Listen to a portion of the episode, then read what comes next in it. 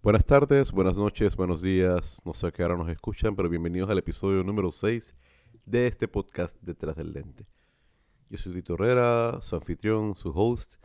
Feliz de tenerlos acá nuevamente para la sexta edición de esta aventura. Gracias de verdad por estar pendiente de esta, de esta serie de podcasts. Hemos recibido muchísimos buenos comentarios. Gracias también porque estamos empezando a recibir donaciones al podcast. Eh, gracias por su contribución. No puedo agradecer públicamente los nombres porque no los tengo, no los sé. Pero si me dicen quién fue el que donó, pues con mucho gusto le, agradezco públicamente también. Muchas gracias de verdad. Esto lo hacemos con mucho cariño eh, y toda contribución es buena a la causa para seguir produciendo. Así que gracias por, esa colaboración también. Bueno, y también como era de esperarse, eh, hemos recibido también muy buenos comentarios de la transmisión de mi querida Liz Pinto. Todos ustedes muy contentos de escucharla. Eh, la primera dama en el podcast, pero hoy tenemos otra mujer en el podcast también muy importante. Este episodio de Detrás del Lente está saliendo un lunes, no un domingo como los anteriores, por una razón muy especial, porque hoy lunes 8 de marzo se celebra el Día Internacional de la Mujer. Así que para celebrarlo estamos tirando un episodio hoy con una invitada muy especial. En este episodio número 6 de Detrás del Lente estamos hablando con, o estaremos hablando, perdón, con mi querida amiga Mariana Núñez. Mariana Núñez tiene un currículum fascinante. Ella fue socia fundadora de Ají una de las agencias o firmas de diseño gráfico más importantes del país. Ha trabajado en agencias, ha estudiado afuera. Fue directora del Instituto Nacional de Cultura, ahora conocido como Ministerio de Cultura. En fin, Mariana tiene una hoja de vida impresionante, tiene muchísima experiencia, es una artista visual muy fuerte. Eh, y nada, habló muchísimo, habló de todo, habló de de muchas cosas importantes de su carrera, de cómo llegó de punto A a punto B, como siempre, pero también habló algo que me gustó mucho, que es de cómo ella, que es una persona que contrata muchos fotógrafos, mucho, mucho videógrafo y mucha gente eh, creativa, diseñadores gráficos, etcétera, cuál es su proceso de selección de, personal ¿no? para los trabajos. Entonces, muy interesante lo que Mariana tiene que decir siempre. Ella eh, además habla muy bien, con mucha calma. Escúchenla, por favor. Yo vengo saliendo de una gripa, no, no fue ni era ni es COVID, lo sé porque me hizo una prueba ayer. Así que estamos tranquilos por eso, pero si se escucha un poquito mi voz así media gripada, así que por favor perdonen eso. Eh, no me hagan caso a mí y escuchen a Mariana que tiene mucho, mucho y muchas cosas buenas muy importantes que decir. Bueno, y siguiendo con nuestras conversaciones eh, y este podcast que va por episodios eh, ya número 6, tengo el honor de presentarles a una persona que yo admiro muchísimo, que es una, una mujer increíble y es lo que yo llamo un artista de artistas. Eh, es la gente que los artistas y la gente que sabe arte sigue y admira también, aunque ella, ella es, un, es una fuerza creativa eh, en Panamá. Eh, ella es diseñadora gráfica, ella es mamá, ella es jefa, ella es empresaria, ella es muchas cosas, pero además tengo el honor de decirle que es mi amiga Mariana Núñez. Mariana Núñez, ¿cómo estás tú? Oye, Tito, chuzo, me, me, sonrojo.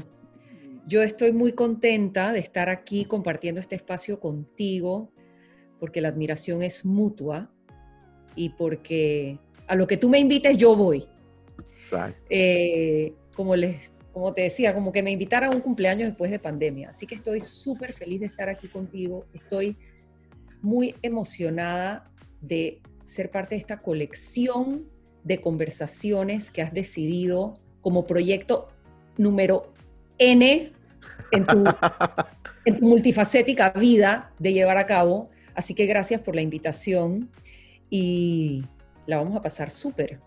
Bueno, yo, creo que si alguien entiende la importancia de, no quedarse con las cosas adentro y crear, eres tú. Tú eres, tú hablas de mí, pero tú eres tan, tan enredada, pero no eres ocupada como yo, ¿no? Tú eres una persona que no te queda... Yo creo mucho, yo creo mucho en, la importancia de, expresarse, ¿no? Y de expresar las ideas. Y, yo creo que también no todas las ideas caen en un formato. Entonces, eh, hay ideas que caben perfectas en una fotografía, hay ideas que caben perfectas en un dibujo, hay ideas que caben en una música, y hay ideas como esta que caben mejor en un podcast. Eh, y de eso sabes tú igual o mejor que yo porque, porque te conozco, porque te sigo y sé también que tú haces de todo un poco, has hecho montones de cosas. Pero vamos más atrás, vamos por el principio. Mariana, tu, tu, tu hoja de vida yo, yo, es impresionante. Eh, tú estudiaste eh, comunicaciones en Boston y después te fuiste, bla, bla, bla, y al final por ahí escuchaste como Harvard. O sea, cuéntame, ¿quién eres Marena Núñez? ¿Cómo descubriste que te gustaba eh, el arte y, vamos, vamos para atrás? ¿Cómo empezó todo? Cuéntame un poquito de ti. Mira, yo tengo una anécdota que creo que poco he compartido. Creo que nunca la he compartido. Yo tenía unas botas de arco iris cuando yo era niña. Y ahora me he estado dando cuenta que probablemente alguien me preguntó estos días para un formulario una cosa, un seguro de vida, que cuál era mi hobby. Y me quedé pensando y me quedé pensando. Y yo dije, mi hobby es imaginar. Y creo que he entendido eso, que mi hobby es imaginar. Cuando yo estaba chiquita, yo tenía unas botas de arco iris, de andar en la lluvia. Y yo veía revistas y, la televisión en nuestros tiempos, tiempos tuyos y míos, eh, los ochentas. Y yo me imaginaba como cómo sería que tomaban las fotos para las revistas y cómo era el mundo como de la producción. ¿Te acuerdas los, los, comerciales de Kodak? Claro, por supuesto. Verde, verde, verde. Por supuesto, claro, claro, claro. Kodak claro. y, y, yo me acuerdo que una mañana yo agarré mis botas y me fijé si, la, si el hule podía doblar y las hice más cortitas. Entonces me sentía que más hat, porque tenía unas botas más cortitas. Y me acuerdo que de repente la puse sobre la taza del inodoro y puse una flor y me dije a mí misma, yo tendría, te lo juro, yo tendría nueve años y cero inducción artística de ningún tipo. Y lo miré y me dije a mí misma, estoy haciendo el arte de no objeto. O sea, yo una peladita, yo no sé de dónde yo sacaba como esta, pero yo estaba expresando, yo estaba expresando algo, yo no sé, y nada, era un ejercicio mío. Yo hablo mucho, sobre todo en los últimos tiempos, yo hablo mucho de los ejercicios más que cualquier otra cosa, y por eso me gustaba lo que comentas de, em, de, de expresarse, porque para mí creo que algo que a mí me ha movido a lo largo de la vida desde chiquita ha sido la necesidad no solo de expresarme como persona, sino de ayudar o tratar de ayudar con las, a, las personas a expresarse. Entonces, creo que una mezcla de los tiempos donde pensar en algo para mí, en mi posición de vida de una persona que creció en Panamá, que imaginaba un futuro en Panamá, eh, la idea, por ejemplo, y me acuerdo que lo pensaba, yo decía, ¿cómo será hacer películas? Y si yo estudio cinematografía, y, ya eso, eso era como una cosa muy radical para yo llegarla a pensar, por lo menos en la situación de vida que yo conocía, ¿no? Hija de profesionales, mi, papá es médico, mi mamá es trabajadora social, una, un upbringing bastante conservador, em, pero yo recuerdo que leyendo en un libro que mi papá me llevó a comprar a la Rocha sobre las carreras y las universidades, eh, impulsándome a considerar estudiar afuera y con su apoyo, tengo, siempre le agradeceré a mi papá y a mi mamá su apoyo incondicional, eh, leí sobre esta carrera diseño gráfico. Esto dos años más tarde de yo haber inventado en mi casa con mis amigas fashion shoots. Fashion shoots que eran papel periódico pegado sobre, el, sobre las paredes del closet. Mi mamá nos dejaba con una Canon AE2 y un trípode. Ah, o sea, que sí eran fotos de verdad, eran fotógrafas. Eran fotos de verdad. Mi mamá era aficionada a la fotografía y teníamos el. La, AE2 e es un camarón, tú la consigues en, eBay, se la puedes regalar a tu mamá para que la tenga de vuelta. Es buenísima. Yo tuve una de esas. Mi, hermano mi hermanito le acaba de regalar de cariño a mis papás. Esa, esa cámara tenía dos propósitos, eran de cámara y también de arma de defensa. Le dabas un camarazo a alguien y lo deslocaba era un hierro, me acuerdo. Total. Yo me acuerdo que. De fashion shoot entonces. Sí, fashion shoot. Que a los 14, 15. que vengan todas vestidas con todo lo que tengan de blanco o vengan de blue jean. Y hacíamos a punta de manualidades y de cartulinas. Y, y la verdad es que fui descubriendo entre eso y estos albumcitos que yo hacía cuando tenía como 9 y 10 años. Mi mamá tenía los Architectural Digest, esas revistas, de vez en cuando las compraba. Eh, entonces yo hacía recortes e imaginaba cómo, cómo yo quería que fuera mi casa cuando yo fuera grande. Entonces yo hacía mucho trabajo que tenía que ver con revista, con material editorial. Eh, y bueno, dando las vueltas de la vida. Ya pensabas en layouts, veías las cosas en layouts. Un porcentaje importante de mi carrera ha estado devoted a hacer trabajo editorial. Eh, entonces yo creo que eso nació desde muy temprano y esta afición por el dibujo, por la pintura, para la cual yo sabía que yo no tenía un talento. Yo no tengo un talento de, dibujo o pintura para nada sobresaliente. Es muy, es muy regular y es muy entrenado, porque en mi universidad era muy estricto sobre el aprendizaje clásico de observar, em, que, lo reproduces, o sea, lo practicas muy bien reproduciendo lo que ves. Eh, pero yo recuerdo que al enterarme de que existía en estos libros, leer la carrera de diseño gráfico y leer un poquito qué era, yo dije, me parece que esto es algo que a mí me gustaría. Sin embargo, desde que apliqué y, empecé la carrera, eh, habiendo tenido entre mi colegio y la universidad la oportunidad de hacer una pasantía o ser practicante eh, por varios meses en BBIM, eh, yo entendí que, la carrera sí era para mí, pero que necesitaba complementarla. Porque a mí, algo que creo que lo que más me ha movido, lo que más, más, más a mí me ha movido, me ha movido en, eh, en mi desarrollo, digamos, profesional slash artístico personal, eh, ha sido la relación de la imagen y la palabra, que hoy día la damos por hecho. Hoy día, sabes, al tener todos la posibilidad, con o sin entrenamiento, de hacer combinación de imagen y palabra, a través de video, a través de, de, las redes sociales, a través de la fotografía, a través de, de los paquetes de Adobe, o sea, ya es como un common language. Em, a mí, la, la, cuando yo he encontrado espacios donde la inteligencia de saber combinar imagen con palabra de una manera realmente memorable, todavía me sigue moviendo como me movía en los años 80.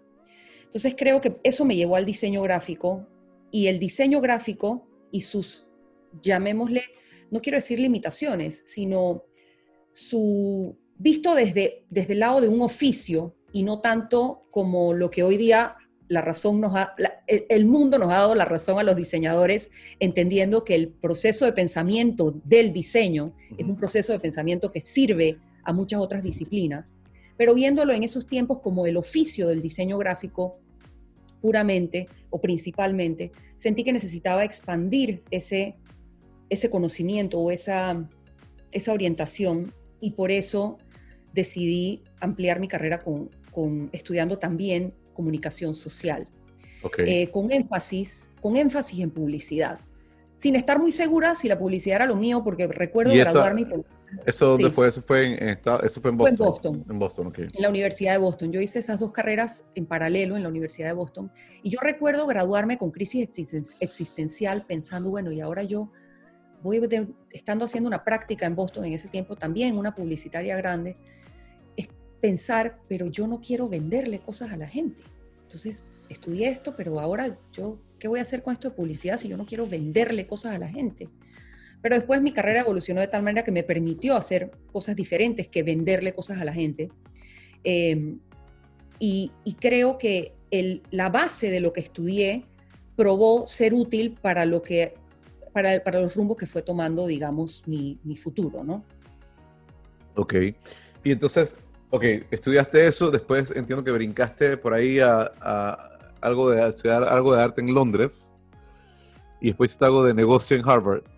Y cómo, una, de las, una de las cosas, una de las luchas más comunes eh, de los artistas y de la gente creativa eh, es aprender a reconocer que, no sabes de negocio y necesitas ayuda en el mundo de los negocios o aprender que tienes que aprender de negocios.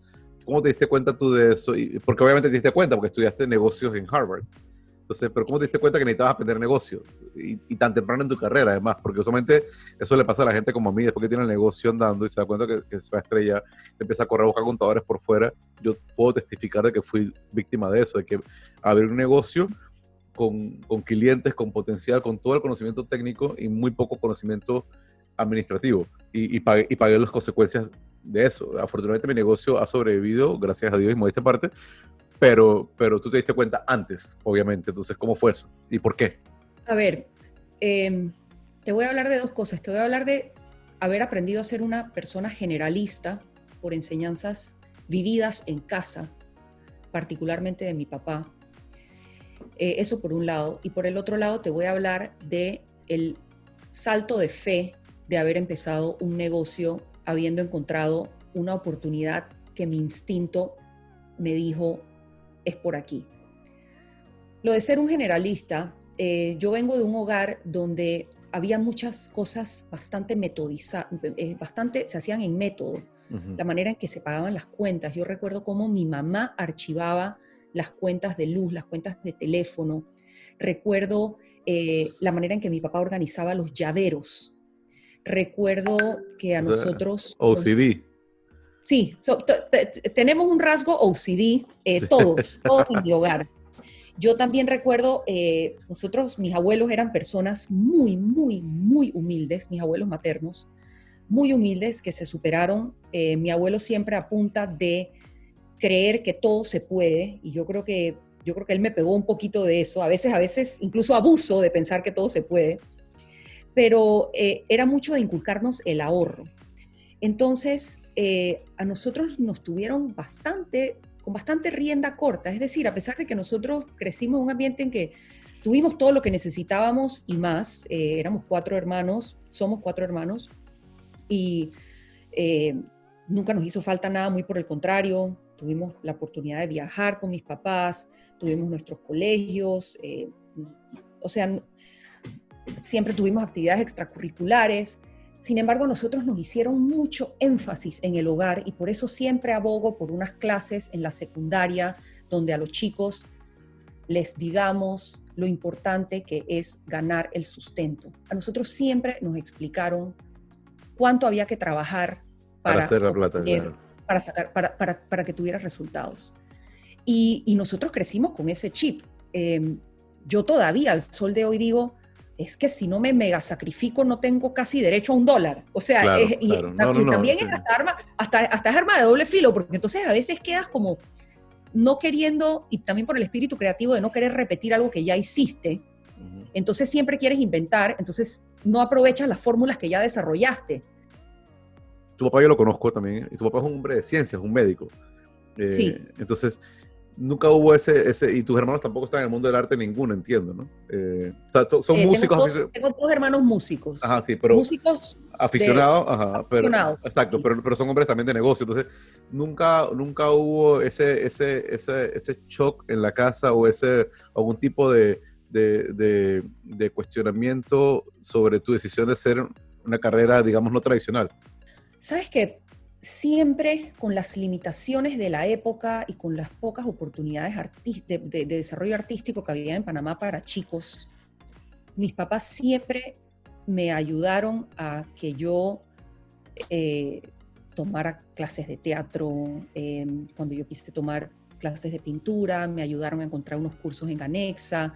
Es decir, ellos, ellos nunca limitaron mis deseos de vivir una vida creativa. Eso es lo que yo te diría. Yo creo que por el contrario, ellos percibían que si yo no me desarrollaba creativamente y si yo no actuaba en el colegio con un pensamiento creativo y, actuando desde la imaginación, yo no era yo.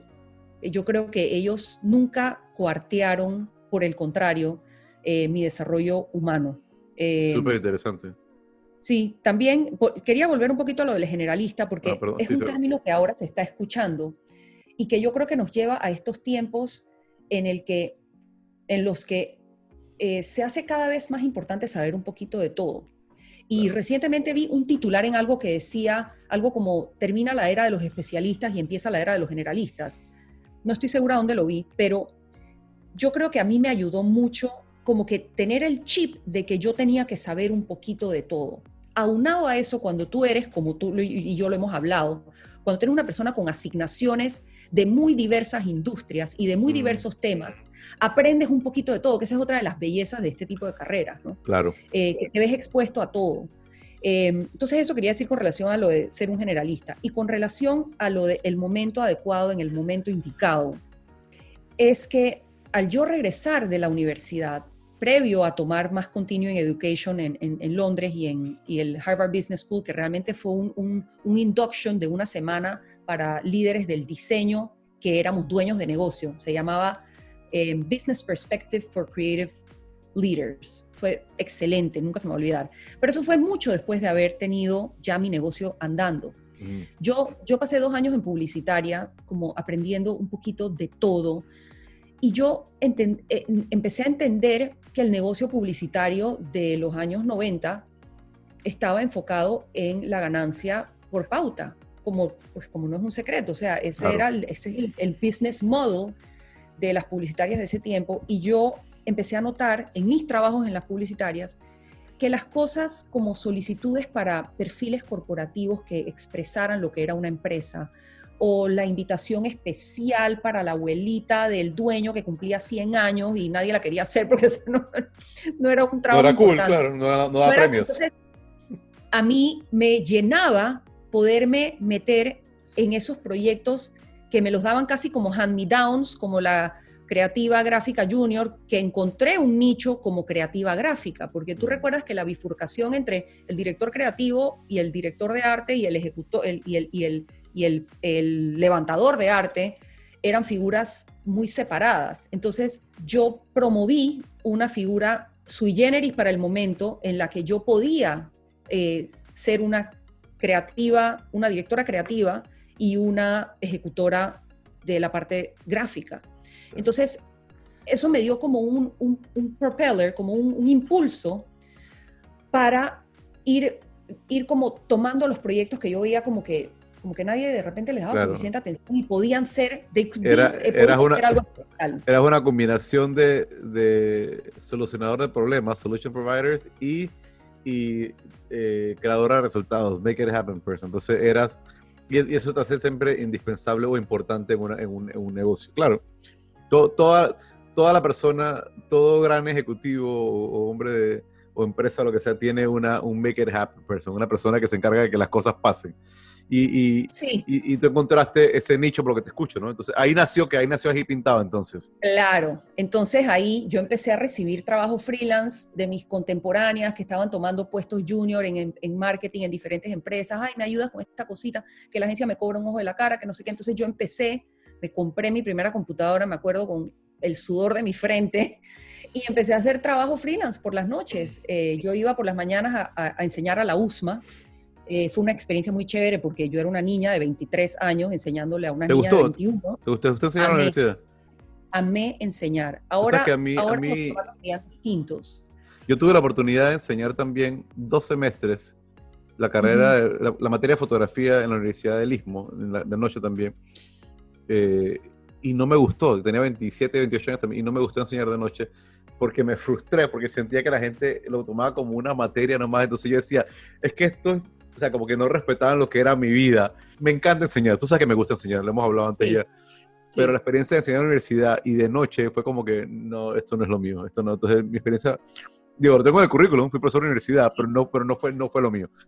Tú sabes que yo, yo tuve una experiencia bastante diferente. Yo tuve la, yo diría que fue como una bendición. A mí me tocó un grupo súper homólogo, todo de mujeres, fue mi primer grupo. Eran 12 mujeres eh, entre 20 y 23 años y se abrieron mucho al, al como que se, lo tomaron súper en serio. Eh, y como en ese tiempo tú desarrollabas un portafolio físico, tenías que tener tus trabajos y tenías que exponerlos y tenías que presentarlos. Y yo creo que la, una de las cosas que, que me ayudó a mí en esos tiempos a enseñar, y a, pesar de que eran como tan contemporáneas conmigo, era esa sensación que es con lo que yo he vivido toda la vida mi, mi, trabajo desde que empecé mi propio negocio y empecé a tener colaboradores a mi alrededor. Y es que tú solo puedes ayudar a prender la llama.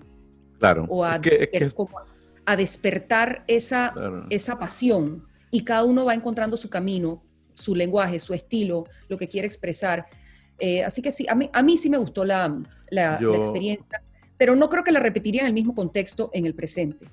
O sea, no creo que salón de universidad, creo que sí. Estamos en la era de los workshops también, yo creo, ya la, el sistema educativo cambió también. Pero bueno, entonces estabas, estabas, estabas haciendo trabajo por, tu cuenta de noche con tu computadora y esos fueron los pininos de ahí pintados. De repente me encontré haciendo mucho trabajo al punto que dije, me acuerdo, eh, y siempre, siempre reconozco en mi vida eh, la importancia de, quien fue mi socio y mi, mi esposo, mi primer esposo, que éramos partners para arriba y para abajo. Me acuerdo que él estaba empezando a hacer web developing en los años donde todo, es más, no había internet y ya le estaba aprendiendo a hacer páginas web. Y me acuerdo que dijimos, ¿sabes qué? Si nos, éramos novios en ese tiempo, si nos sale este cliente, dejamos los trabajos y ponemos un escritorio en cualquier lado. Y mira, dicho y hecho, nos salió un proyecto, me acuerdo, Arango Software fue el cliente. Eh, nos dieron una campaña completa, era una cosa chiquita, pero igual era una campaña, dijimos, con esto nos atrevemos y en paralelo, y siempre cada uno con su negocio, siempre cada uno fundó su SA, eh, yo empecé a Pintado y dejé, eh, dejé las, la, agencia, yo en ese tiempo estaba en Publi4, yo había estado en BBM, había estado con Hanley Design, a quien siempre le agradeceré muchos aprendizajes, y había estado en Publi4, en el, en el recorrido de de dos años y pico. Y yo empecé a Pintado eh, sin saber mucho qué, cuál era su futuro. Yo solo sabía que había un nicho de mercado para comunicación corporativa. Empezaba, empezaba a ver sin nombre responsabilidad social como concepto. Eh, Pero sin el título oficial. Correcto. Empezaban a despertar un poco las ONGs, empezaban a ver cosas interesantes em, a nivel como de desarrollo social. Y yo recuerdo haber empezado a hacer mucho trabajo para, para las agencias de Naciones Unidas a través de una, una compañera que era consultora para ellos.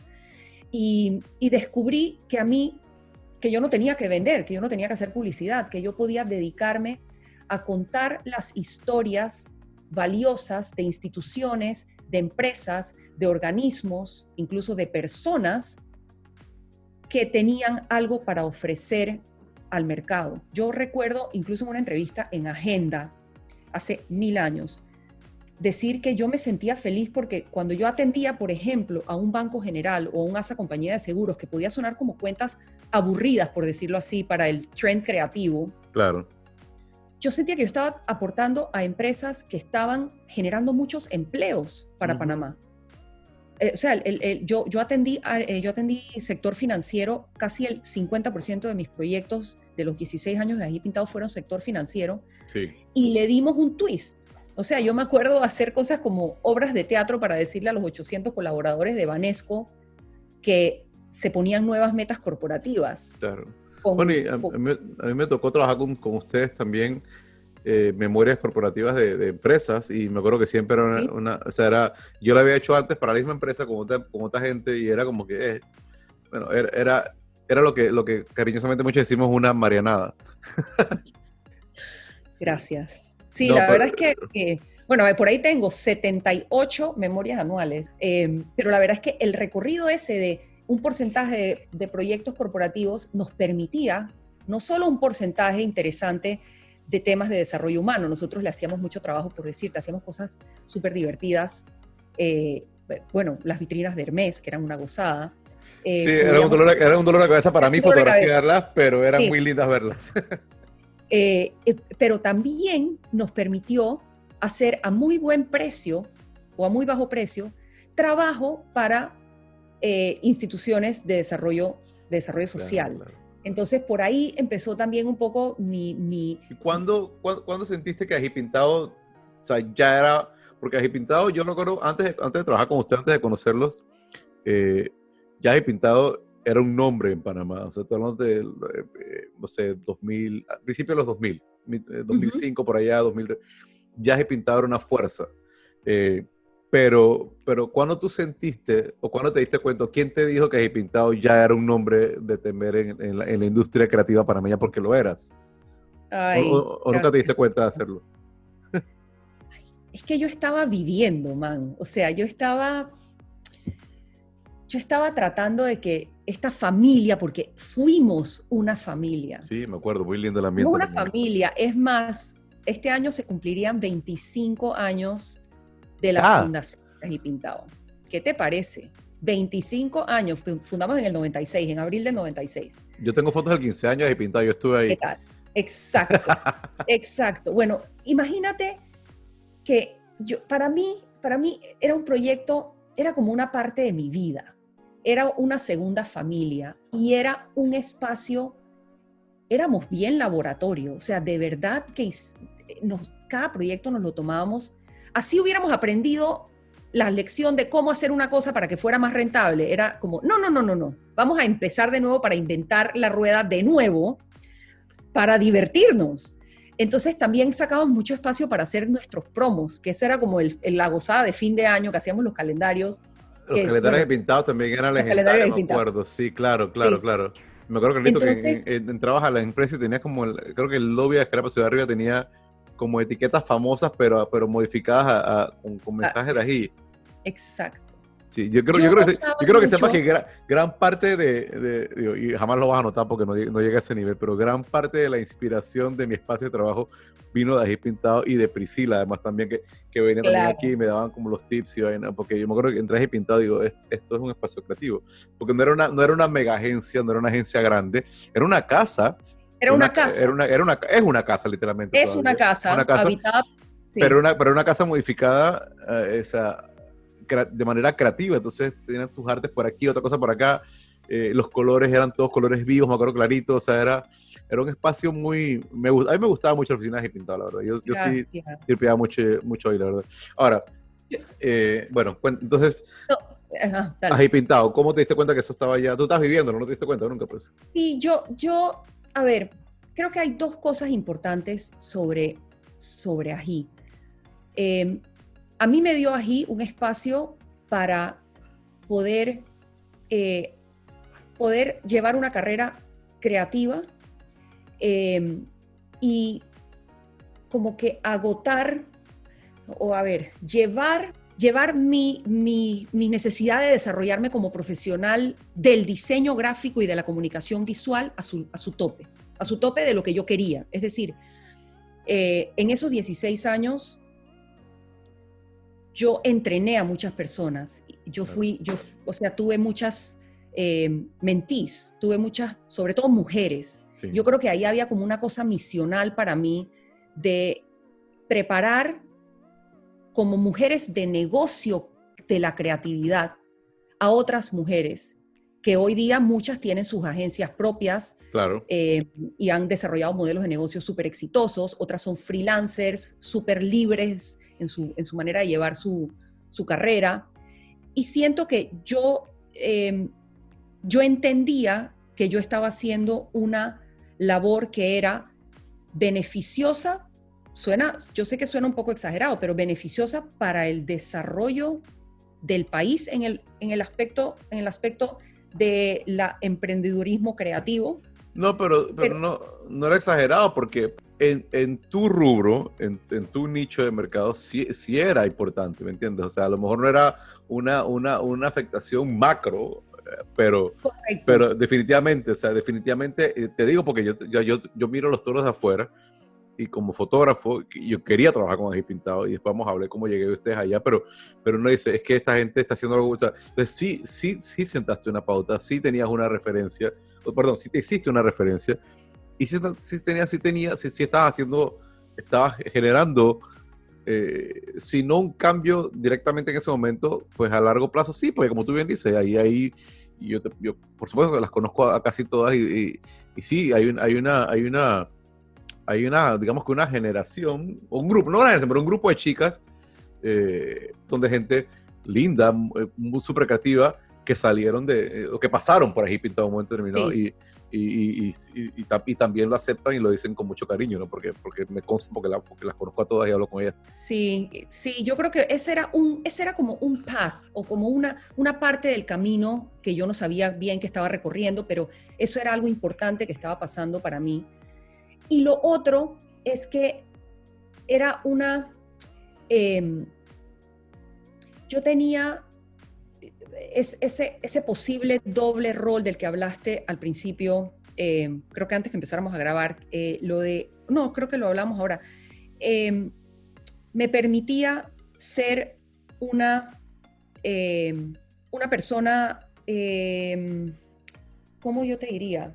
Me demostré a mí misma que podía manejar un negocio y al mismo tiempo me permitió decirme, ok, has llevado una carrera al servicio de los clientes al punto que puedes estar satisfecha y me dio la me di a mí misma el permiso de en la segunda etapa de mi carrera ser selectiva en el tipo de proyectos que decidía hacer para clientes y abrirme un espacio para poder hacer algo más de trabajo personal.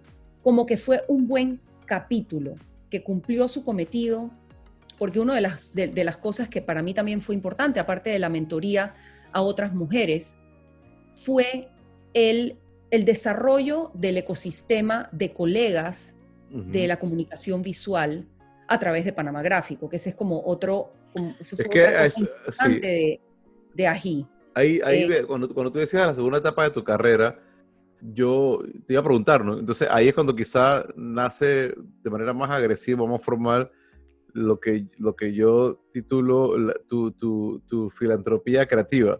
O sea, tus cosas, tus cosas hacer esa tus cosas hacer cosas como Panamá Gráfico, valga la redundancia, tus cosas hacer cosas, eh, eh, tus exposiciones personales, tus proyectos personales, pero Panamá Gráfico, por ejemplo, fue, es un, o sea, yo sé que no eres tú sola, que hay un grupo de gente ahí, que está, creo que estás tú, está Ricky también, eh, sí. o sea, pero, pero, el, el, o sea, el, a ver, nadie sabía que hacía falta Panamá Gráfico hasta que lo vimos hecho. oye, qué bien lo has puesto, Tito. Exactamente. Nadie sabía la falta que nos hacía hasta que lo hicimos. ¿Cómo, lo hicimos como estudiantes de colegio. ¿Cómo fue eso? Exacto. ¿Cómo fue eso? Cuéntame. Eso fue, eso fue como, oye, ahí de repente nos dimos cuenta que teníamos una década y que teníamos una tanda de trabajo y que el trabajo visual, gráfico panameño tenía pocas ventanas, no se había, no se hablaba de, del trabajo gráfico, eh, que, en su gran mayoría en ese tiempo todavía se, seguía refiriéndose al trabajo gráfico como trabajo principalmente 2D estático, tinta sobre papel, o sea, todavía en ese tiempo la mayoría de las cosas que se hacían en digital también se hacían en papel, se empezaban a hacer cosas más en digital, pero todavía nada reemplazaba el papel. Eh, y yo es más, es que no teníamos ni WhatsApp. Estoy pensando cómo nos empezábamos a juntar. Eh, por correo, por ICQ. Por correo, por correo. Bueno, ahora, y, de, eso, de, eso quiero conversar, sobre el tema de trabajo remoto ahora con la pandemia, que la gente dice el trabajo remoto, el trabajo remoto. Y bueno, yo me acuerdo trabajar remoto desde que, desde que el método de comunicación era ICQ en el 99. Mm. Pero el, el, esta, este, este, este sensación de, hey, tribu, vamos a expresarnos, vamos a dar a conocer que el diseño gráfico no es solo un vehículo para comunicación comercial, es también un vehículo de expresión de la colectividad de las generaciones. ¿Y quién era la tribu? Esta tribu éramos Ricky Salterio, Juan Rivera, Mairena, Mariana, estoy pensando, eh, Lorena Carrasco, Em, eventualmente las kioscos también, Carla, Laura. Eh, inicialmente, estoy echando para atrás, inicialmente con Ricky Peter Novi. Peter también, eh, Revolver en esa época, Revolver. Enrique, que era el compañero de ellos, obvio de los ajíes, Sally, Sebastián, Priscila, eh, bueno, todo, Clinio, todo ají, obvio. Carolina, Sousa, Orosman de la Guardia. Recuerdo hasta que le hicimos un homenaje, en ese primer Panamá Gráfico, hicimos un homenaje a Mark Hanley, a Virgilio Milord y a Ricardo Lede. Virgilio Mirol de Public 4. ¿Qué es la vida de Virgilio? Yo entiendo que él sigue haciendo trabajo de... acabas de decir un nombre que tenía como 10 años que no escuchaba y 15 de no verlo. ¡Wow! Bueno, fue, súper lindo porque el primer Panamá Gráfico... La leyenda, Virgilio, el diseño panameño, ¿no? por favor. O sea, es una leyenda. o sea, y un tipazo además. Y él fue director de arte de todos los que pasamos por Publicuatro eh, en los noventas. Mira, yo recuerdo lo lindo que fue haber invitado a ellos tres y que vieran la pared que se llamaba Logorama. Hicimos una pared que tenía 200 y pico de logos que tú no tenías que ver el nombre para reconocer.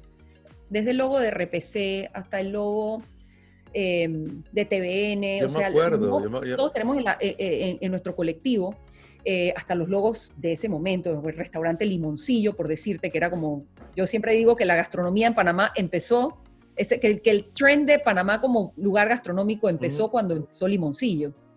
Eh, eh, y cuando ellos, estos, ¿sabes? Diseñadores que nos llevan a nosotros, no sé, 20 años, 25 años, vieron sus trabajos expuestos, fue como súper emocionante porque era como que habíamos tratado de llevar un oficio callado a un, a un vitrinaje merecido, por decirlo así. Es lo que te decía, o sea, es, la exposición que tú no sabes que necesitabas hasta que la viste hecha. O sea, poder ponerle un nombre al logo de, a la huaca de RPC, por ejemplo.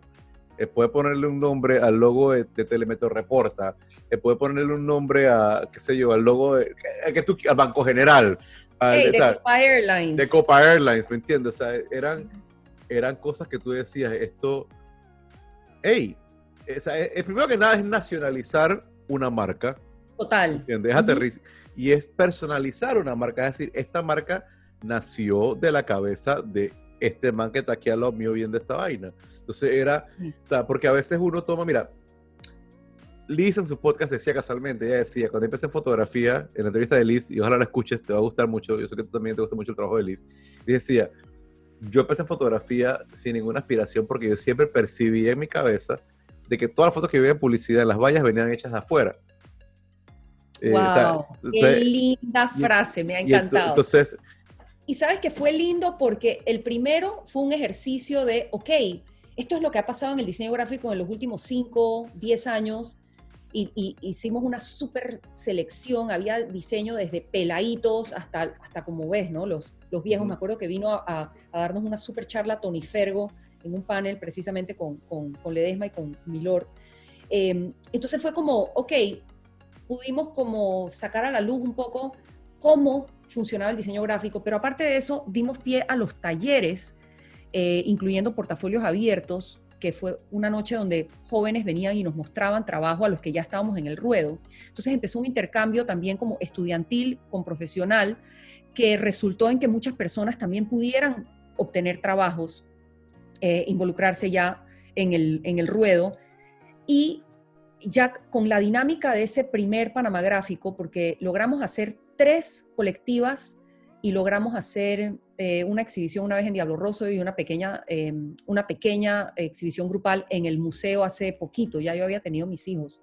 En el 2010, en el 2017 fue la última, fue lo último, y ya de ahí ya como que, bueno, pues, ok, pudimos lograr esto por 11 años y la verdad es que, pues, como todo, pues todo tiene su, algunas cosas tienen sus capítulos. Hemos seguido haciendo cosas de aporte, por ejemplo, hemos apoyado eh, exhibiciones en conjunto con el MACI, con las Naciones Unidas, Em, em, de, corte también gráfico, eh, de carteles, pero realmente em, lo bonito fue que evolucionó de, este es el showcase de lo que está pasando en el diseño gráfico panameño y luego pudimos en la segunda vuelta expandirlo a panameño y centroamericano, incluyendo trabajo preparado precisamente para la exhibición. Yo creo que uno de los uno de, los, de, las piezas más importantes del diseño gráfico, aparte de esta pared logorama que hicimos, que creo que es un, hito, eh, fue la colección, eh, eh, la colección Grafismo, que fue producto de un brainstorming donde todos sabíamos que había como que, que hacer una oda a ese colectivo de íconos que son parte de nuestra, de nuestra panameñidad, ¿no? Desde el Diablo Rojo hasta la vaca de Gago, encima de Villa la, vaca de Gago, claro, por supuesto. Y nos juntamos, nos juntamos, eso, eso con, honra digo que fue mi, mi curaduría, eran siete piezas, eh, la ejecución principal la lideró Jorge Alemán, y luego los, la subastamos para poder tener fondos para seguir andando, pero ese fue eh, probablemente o ha sido uno de los aportes desde el diseño gráfico, yo diría que, de mayor importancia. Eh, es el segundo Panamá Gráfico donde pudimos crear para la exhibición. Claro, me acuerdo, me acuerdo clarito. ¿Sabes qué me gusta? Que hablas y te brillan los ojitos y que te emocionas hablando de esa vaina. Ay, sí que fue, de verdad que... No, pero es que era lindo, era lindo. ¿Y sabes qué? Ey, con dos reales, con dos reales y sin redes sociales. Entonces, y el museo taqueado el Museo de Taqueo. A mí nunca se me olvida, después del primer Panamá Gráfico, que Walo Araujo me dijo, yo no creo que había visto tanta gente en el museo si no hubiera si, eh, más que en una bienal. O sea, el museo estaba taqueado, taqueado, todas las veces, las tres veces. Entonces también era como darle otro formato al museo. Y eso también en parte me llevó a, desarrollar ese amor por el, por el MAC. Por el a, eso iba, o sea, bueno, y aquí estábamos adelantando un poquito y me encanta que porque tú mismo me van los temas que quiero preguntarte. Bueno, Ají Pintado tuvo un run, una, una, carrera hermosa de 16 años, entiendo, ¿no? Increíble. Y tú decides con tus socios, pues, vender el negocio y, y ser independiente. Eh, ¿qué, o sea, ¿Cómo fue esa transición después de 16 años a, Porque, ok, si bien es cierto que tú eras, tenías un negocio formal, tú siempre has sido, y siempre te he visto como un espíritu libre, como una persona que, que, que, que si siente hacer algo y puede hacerlo, lo hace. Pero igual, o sea, ahora, ahora tienes quizá la libertad 100%. Y entiendo también, porque, porque ya éramos amigos, de que también querías hacer la etapa de, tu vida familiar y personal y todo eso. Entonces, cuenta un poquito cómo fue la transición, la transición de dueña de negocio ejecutiva, diseñadora gráfica, eh, ícono local exitoso, a quiero ser esposa y quiero ser mamá. Y, y, cómo, cómo fue ese proceso, porque también es, es, un, es un twist violento a nivel personal ¿no? y quizás hasta psicológico. Sí, bueno, no te es secreto porque lo hemos hablado muchas veces. Claro. Eh, yo, yo no he tenido una, una, vida adulta fácil. Cuando yo me casé por segunda vez, eh, recuerdo en Noruega, mi esposo, Hein, que es noruego, a quien conocí online en el año de la pera. Cuando todavía conocer a alguien online era como, ¿qué? ¿En serio? Mejor conocido como el eh, vikingo. Mejor conocido como el vikingo. Yo recuerdo que en nuestra boda, y ahorita he hecho un poquito para atrás, pero en nuestra boda, mi mamá en su, en su brindis, porque eh, ellos tienen por costumbre hacer brindis eternos, la gente habla y habla y habla. Eh, a mi mamá le tocaba hacer un brindis y mi mamá dijo que, que yo había llevado una vida muy intensa. Y a mí me pareció lindo el adjetivo que escogió, porque esa es la verdad. Yo tiendo a vivir muy intensamente. Y por supuesto eso viene acompañado con como hemos hablado tú y yo, em, una vida emocional difícil, eh, un cuestionamiento de la razón de existir constante, una facilidad para que para, para que los dolores del mundo te afecten demasiado al punto que llegues a estés muy bajoneado o los dolores propios em, te, te afecten tal vez en maneras eh, exacerbadas. Entonces, em, bueno, yo he tenido muchos capítulos, yo le llamo, siempre hablo de esto con mi amiga Carlita, episodios caleidoscópicos, ¿no? Donde muchos highs y muchos lows en la vida emocional. Em, ¿Y por qué te empezaba a contar esto? Porque parte de mi decisión de eh, tratar de migrar fuera de Agipintado, o sea, de, cerrar ese capítulo, tenía que ver con mi decisión de rehacer mi vida de pareja. Y a pesar, y siempre lo digo con mucha felicidad, eh, mi primer matrimonio no fue un fracaso, muy por el contrario, creo que fue una experiencia de vida que a ambos nos trajo muchas cosas lindas y, quedó mucho agradecimiento de por medio, eh, pero fue difícil para mí eh, la soledad de los cinco años que transcurrieron entre que yo eh, me divorcié, todavía siendo dueña de Pintado, y que em, volví a eh, hacer vida de pareja, a formalizar vida de pareja cinco o seis años más tarde con Jaime Vikingo.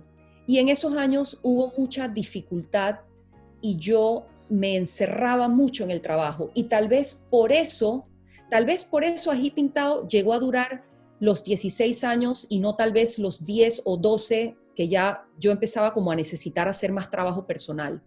Pero eh, en esa búsqueda como de, me acuerdo una amiga una vez me preguntó, es que, pero tú qué quieres de la vida? Y yo le decía, es que yo quiero enamorarme y estar enamorada de una persona que me quiera y ser feliz en pareja. Y me decía, ¿de verdad? ¿Eso es lo que tú quieres? Yo le decía, sí, eso es lo que yo quiero. Y con mucho esfuerzo y tras muchos golpes y muchas cosas que no funcionaron a nivel de, de, intentos en relaciones, em, conocí a mi vikingo. Yo conocí a mi vikingo en el 2009 y eso fue amor instantáneo. De acuerdo. Y bueno, tú que has trabajado y tratado mucho con él, sabrás que intensidad nos define a ambos. Intensity. No, Intensity. Yo, yo, tengo una relación amor-odio con, con, tu esposo, con Jaime, porque es un, es un, tipo que lo admiro muchísimo. Es un tipazo, es un, es un caballero, es un tipazo, es un buena onda me encanta trabajar con él porque, porque, porque la calidad de lo que te pide, y aparte es un cumplido que te pida trabajar con él porque es un tipo que pide mucha calidad. Cuando te llama a trabajar con él es como que, hey, eh, me, está, me está viendo para su nivel. Sí. Pero maldita sea como jode. Sí, sí hay, que pero, pero bueno, o sea, pero al final del día también, o sea, quizá por eso es bueno en lo que hace, porque jode, o sea, y una de las ventajas de trabajar con gente como, mira, yo le eh, cuando estamos haciendo la campaña que hicimos para ustedes de Noruega, que nos llamaron, ¿te acuerdas que hicimos como una campaña grande? Y ya, ya Micro me miraba como que, pero ¿cómo lo aguanta? Y yo que no, no, no, es que esto es lo mejor que te puede pasar. O sea, tener un cliente como Heinz es lo mejor que te puede pasar. Porque él te, va a, joder, él te, va a joder 47 veces en el set, pero sale con lo que quiere y, ya sales aquí con el trabajo pulido y terminado ya. O sea, no hay que estar mirando para atrás, no hay reshoot, no hay retoque, no hay nada. O sea, este man, vamos a meter 5 horas en el set, a meter 5 minutos en la computadora y eso es lo que tú quieres hacer. Entonces, está bien. Está bien, perfecto. Y entonces, y entonces lo ves en la valla, o Liz lo ve en la valla y dice, chuzo, eso lo deben haber hecho en Noruega. Claro, claro. Exacto, Sí, pues ah. imagínate que entonces yo conozco a este vikingo y, conozco su trabajo y, y, abro, me acuerdo, nunca se me olvida, yo abrí la gaveta de su file cabinet, de su, nosotros tenemos cosas de guardar planos. Y yo abrí, eh, la primera vez que fui a su apartamento, lo abrí y yo vi los, los marcadores, los, Sharpies. Los Sharpies, todos ordenaditos por color, todos los exacto knives, todos súper bien organizados, así clínicamente. Y yo, mira, yo no sé si yo dije yo me estoy enamorando de este man, pero yo sí dije yo me caso con este man. o sea, eso fue como de verdad.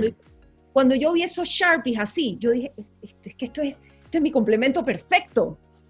Y bueno, nos enamoramos profundamente, fue un, fue un Oro mi New York. Yo, sí, yo, Total. yo recuerdo escuchar los cuentos cuando trabajamos juntos en esa época de, de, los dates en New York con el bikini. enamoré, o sea, fue idas y venidas, Nueva York, Panamá, Panamá, Nueva York, y eventualmente siendo... ¿Y te lo trajiste a Panamá? Te lo traje, porque es que él tenía ya siete años trabajando solo. Él tiene ahora ya 17 años trabajando solo. Entonces, para él era muy fácil irse a cualquier lugar del mundo si él ya tenía años haciendo todas sus cosas por Skype y yo tenía un negocio que atender. Yo tenía un negocio que atender, pero cuando ya nosotros decidimos formalizar vida de pareja y empezar a, tratar de, formar una familia, em, yo sí dije, me pasaron dos cosas. Uno, me pasó que yo veía cómo él llevaba su vida de freelancer y desde un escritorio, sin moverse, lograba wonders tercerizando con, los proveedores que él sabía que le convenían, eh, poniéndose súper minucioso en lo que a él le corresponde, su parte de, trabajar con su, todos sus eh, temas de, de diseño visual. Y yo empecé a ver que yo llegaba a la casa bien cansada de un largo día de trabajo, de una lista de pendientes de 100. Nuestra lista de pendientes en Ají Pintado todos los lunes era una lista de 100 proyectos. Y nosotros éramos 16, 17 gatos, o sea, tampoco era como, o sea, siempre teníamos mucho trabajo. Entonces yo llegaba a la casa cansada, abombada de los 100 proyectos que estaban andando en Ají, todos tratando de darle su mejor control de calidad. Y en verdad cuando llegaba el fin de mes, tú sabes, la diferencia financiera... No era mucha. este, como que no daba la matemática. Entonces, por eso te quería hablar de vuelta al, al tema de llevar un negocio, porque yo creo que algo que hay que tener en cuenta es que cuando tú decides llevar un negocio sui generis como lo fue Pintado, que nunca quisimos hacer pauta, siempre quisimos dedicarnos sencillamente a la creatividad, yo creo que la apertura a nuevos modelos de negocio debe ser, debe ser algo que siempre esté presente. Y yo creo que yo en un momento dije, no me interesa evolucionar el modelo de negocio de Ají, me interesa más formarme una vida personal más satisfactoria. Entonces, tal vez si yo fuera más mujer de negocios, yo hubiera querido potenciar lo logrado con Ají.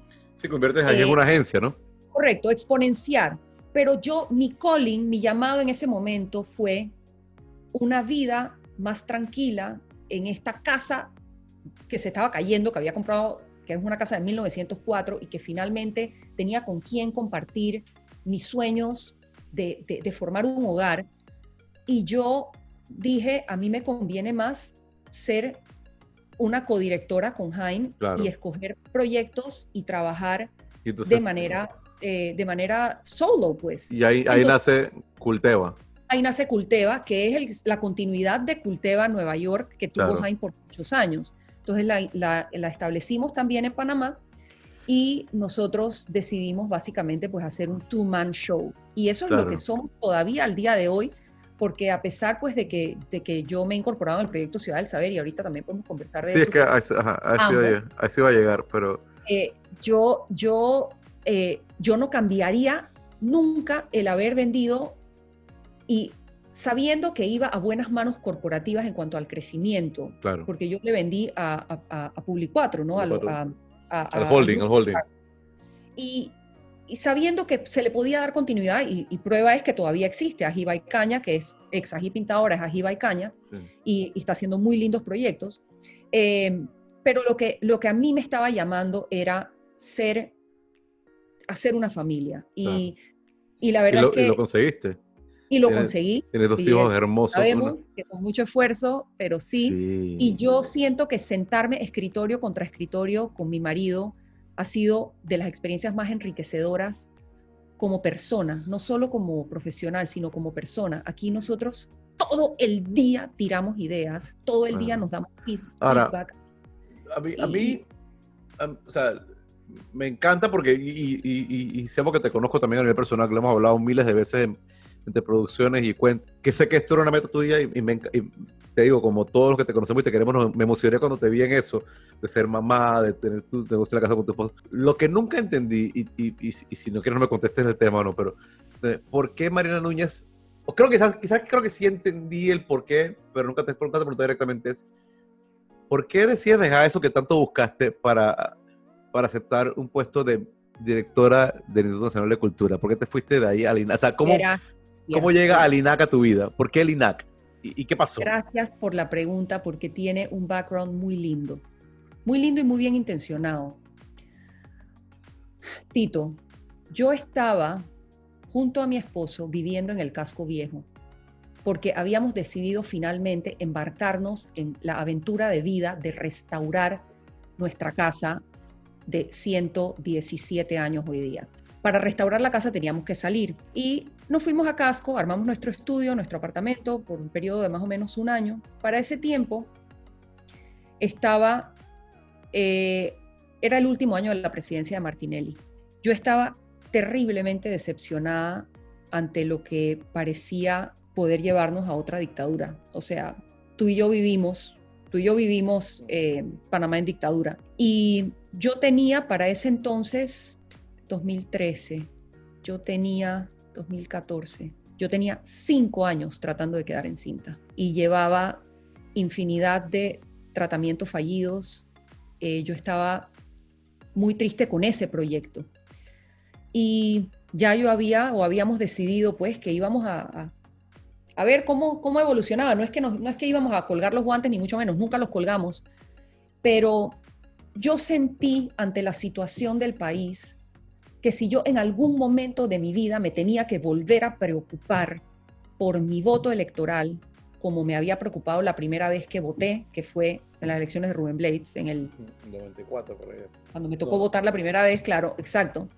Em, yo sentí que yo verdaderamente me tenía que preocupar, pero el, la catapulta fue un incendio muy feo que hubo en la entrada del casco viejo, donde una mujer se tiró por el balcón eh, y su hija, si mal no recuerdo, también se tiró por el balcón para salvarse y fallecieron. Si mal no recuerdo, fallecieron nueve personas.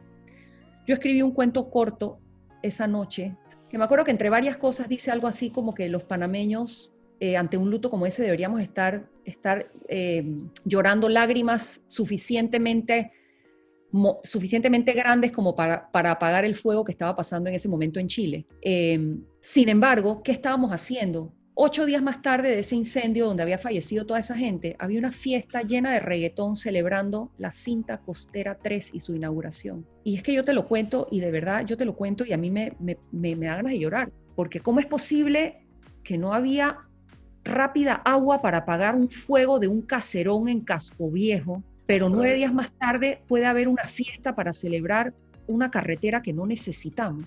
Y yo entré, yo estaba muy, yo estaba muy conmovida, muy molesta, muy, incluso recuerdo que Jaime y yo estábamos en, Jaime estaba en el proceso de, eh, de decidir si algunos, algunos temas que tenía que ver con él y su estatus su, su eh, como americano, como, como como green card holder. Mm. Y me acuerdo, yo le dije, tú sabes qué, Jaime, yo no sé, yo estoy muy preocupada, yo no sé qué va a pasar en este país, eh, pero yo te digo que yo tengo que ir a escuchar a estos candidatos de presidencia hablar.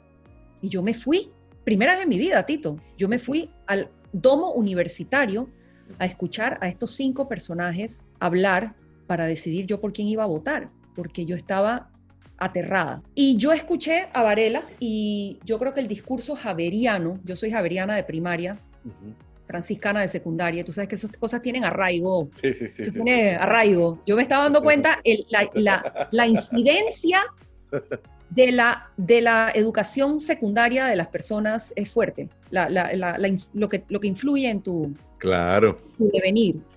Y yo lo escuché y muchas cosas que él dijo resonaron conmigo. Y bueno, estaba todo el tema de, bueno, pero estos empezaron juntos en esta elección anterior. Pero bueno, la verdad es que me parece la opción más razonable y tal. Y yo me acuerdo que yo regresé a la casa y le dije a Jaime, mira, Jaime, yo voy a votar por este señor. Y la verdad es que si gana, yo me voy a ofrecer para ayudar en lo que pueda. Y de repente el 4 o 5 de mayo, bueno, ganó Varela. Y bueno, yo estaba muy aliviada, tengo que decir. Aún mantengo ese alivio. Si nosotros hubiéramos tenido un segundo, no me quiero meter en, política, no me quiero meter en política, pero si nosotros hubiéramos tenido un segundo term eh, de lo que teníamos, eh, estaríamos bien. Yo no sé. Bueno, pero es, que, es que, digo, no hay, no hay que entrar en política pero tampoco hay que tapar eso con un ojo.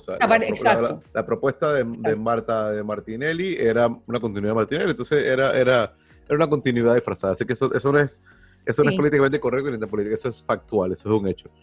Pero entonces, ok, entonces tú nunca tuviste involucrada agresiva o directamente en la campaña. Tú fuiste una persona que... Para nada. y, te, pregunto, porque quizás nunca lo hemos hablado, pero yo, es que yo, no yo nunca me imaginé, menos que nunca te vi, y yo, yo cubría campañas para una agencia que trabaja en noticias internacionales en ese momento, nunca te vi activamente, eh, política, activa, ah, política activamente, perdón, pero tampoco te imaginaba a ti conocerte el morado de Varela y la, la bandera en la caravana. no, no, no, no, eso jamás. eso jamás, ni te lo imagines porque nunca lo verás. jamás estado inscrita en un partido. Yo, yo, decía, ¿cómo? Y también entiendo que muchas veces esos puestos son por, ya sea por afinidad política o porque trabajaste en la Entonces yo decía, pero yo no veo a Mariana nunca en nada de esto. ¿Cómo queda Mariana en el INAC? By the way, me emocioné, te lo dije, te vi ese día, te dije, te felicito, me alegro mucho. Eh, Gracias eh, pero entonces, ¿qué? ¿Cómo te llamaron? ¿Quién supo de ti? O sea, ¿cómo llegaste todo el del presidente? Tito, yo escribí una carta al presidente, adjunté mi currículum, le dije que yo estaba como ciudadana dispuesta a apoyar en lo que yo pudiera, que yo me sentía capaz de apoyar en temas de educación, proyectos especiales, cultura, comunicación y algo más. Eran como cinco cosas. Y yo lo mandé a las oficinas del partido. Lo mandé, creo que se lo hice llegar a Yolanda Eleta, y se lo hice llegar, lo hice llegar como a, lo hice llegar como a cinco, cinco nombres de personas que yo pensé que podían abrir el sobre. Solo para que estemos claros, esto no es una medida tuya de buscar algo política o económicamente hablando, porque, porque tu, tu, negocio funcionaba bien, económicamente era, era, más rentable no estar en el gobierno. Yo lo entiendo, pero solo hago la aclaración pública, o quiero que me aclares tú públicamente si es eso, ¿no? O sea, era, era, era una decisión 100% filantrópica de, de, querer dar a la patria algo, porque, porque digo, yo no, no tengo por qué saber ni tampoco quiero saber jamás tus cifras personales, pero yo sé, yo conozco el negocio, yo sé, que, yo sé que era más rentable para ti no ser política y no estar en el INAC que estar ahí. Fue amor, o sea, suena bien cursi. No, no, no, te pregunto amor por eso. A la, fue amor a la patria. O sea, fue de verdad, yo puedo ofrecer mi tiempo en este momento. Yo estaba, yo tenía muchos, yo estaba tan triste, yo estaba muy triste de, de cómo venían las cosas. Y yo, a mí primero me llamaron para ayudar, ya, ya, ya electo el presidente y ya yo habiendo enviado mi currículum como, como dos semanas después de la elección, a mí me llamó Manuel Domínguez, que había sido... Claro, Manuel, sí, que era jefe de comunicaciones. Nosotros habíamos incluso eh, juntos trabajado para Panamá Gráfico, él había avalado la exhibición de los, de los carteles que yo curé de 100 años del canal. Claro, porque era jefe de comunicaciones de la ACP. Sí, sí, Correcto. Entonces, eh, cuando él supo pues que yo estaba eh, interesada en aportar de alguna manera, de una vez me llamó y me pidió apoyo en los temas de comunicación y me dijo, Ace, me encantaría si quieres estar on board aquí conmigo en comunicación. Y yo le dije, tú sabes que a mí esto me gusta, yo lo sé hacer y es una manera de apoyar, em, cuenta conmigo. Y como a los dos días me dice, oye, em, entiendo que tu currículum se está, lo están barajeando para el INAC, así que puede que te llamen para el INAC. Eh, y después en una reunión en la que estábamos planeando, me acuerdo, estábamos planeando eh, tu bolsillo primero. Esto te estoy diciendo, en mi vida he llevado una camiseta morada, en mi vida he estado inscrita en ningún partido político. Sí veo que hubo una intención de hacer un gabinete y un equipo con muchos independientes. Y hubo muy buena vibra inicial porque habíamos, éramos varias personas sin afinidad política que fuimos appointed, que fuimos, que fuimos eh, seleccionados para puestos. Y Recuerdo estar en una reunión viendo lo de tu bolsillo primero, ayudando a Manuel. Em, pues estaba el presidente, o sea, estaba como el, el movimiento, pues, de, preparándose para, para, para la, la, fecha de la toma de posición y tal. Y en un momento él pasó, me lo presentaron y él dijo, ah, tú eres Mariana, mucho gusto, ahora quiero hablar contigo. Y unas horas más tarde me llamaron que el presidente me quería entrevistar. Tuvimos una muy buena entrevista de aproximadamente 45 minutos. Él tenía en sus manos mi carta, la leyó y realmente tengo que decir que él me describió el trabajo, eh, lo, que, lo, que, lo que eran las prioridades eh, de, su, de su gestión eh, de, de, la manera adecuada. Yo le dije que yo tenía que pensarlo, porque bueno, ya yo me había hecho el, sombrero con claro. comunicación, tras bastidores, me gustaba lo de tras bastidores con Manuel. yo llegué a la casa, lo conversé con Jaime. Me acuerdo que Jaime me dijo, ¿por qué no hablas con Maruja, que era la ex directora, que había sido compañera mía del colegio? Uh -huh. Yo le dije que no me parecía lo apropiado porque realmente era, había, había mucho, o sea, esa fue una transición muy, muy... Sí, áspera, ¿no? Áspera, gracias por la palabra, fue una transición muy áspera. Entonces, yo realmente recuerdo, yo tomé consejo de mi queridísima Mónica Kupfer, claro. eh, a quien habían llamado para ese puesto. La habían llamado, pero ella muy sabiamente, y ahora pues lo digo, la, también la experiencia y la madurez, ella había declinado. Entonces yo la llamé, le hablé, le, le, hice varias preguntas, igualmente hablé largo con Yolanda Eleta, que estaba ayudando como a hacerlas así, a, bueno, a, buscar personas eh, capaces y lo conversé con mi familia. Yo no supe nada por 36 horas hasta que de repente recibí una llamada, sonaba como que el presidente estaba como en un helicóptero o algo así como bien, había como mucha intensidad. Me dijo, Mariana, Buenas tardes. La llamo para saber si va a aceptar la posición de la dirección del INAC. Recuerdo que ya yo había pensado mucho, eh, porque yo pensaba que la candidata ideal uh -huh. para ese puesto era eh, Julieta de Arango, del Patronato Panamá Viejo. Uh -huh. Y yo recuerdo decirle al presidente, señor presidente, con todo respeto, quisiera decirle que yo como pez en agua lo puedo ayudar desde comunicaciones sin, con los ojos cerrados, porque es lo que sé hacer. En el Instituto Nacional de Cultura, la necesidad del aspecto de patrimonio histórico es tan amplia que yo tengo que decirle de frente que yo no tengo la capacidad para manejar los temas de patrimonio histórico de primera mano. Yo puedo manejar todo lo que tiene que ver con gestión cultural y todo lo que tiene que ver con el aspecto de políticas públicas de cultura que hagan sentido para nuestro país. Pero eh, Dicho eso, me gustaría decirle que si usted acepta mi recomendación, pienso que la persona idónea para tomar este puesto sería la señora Julieta Arango. Sin embargo, yo, y me interrumpió, me acuerdo, me interrumpió y me dijo, no te estoy llamando para preguntarte a quién me recomiendas, te estoy llamando para saber si aceptarías la posición de directora del INAC.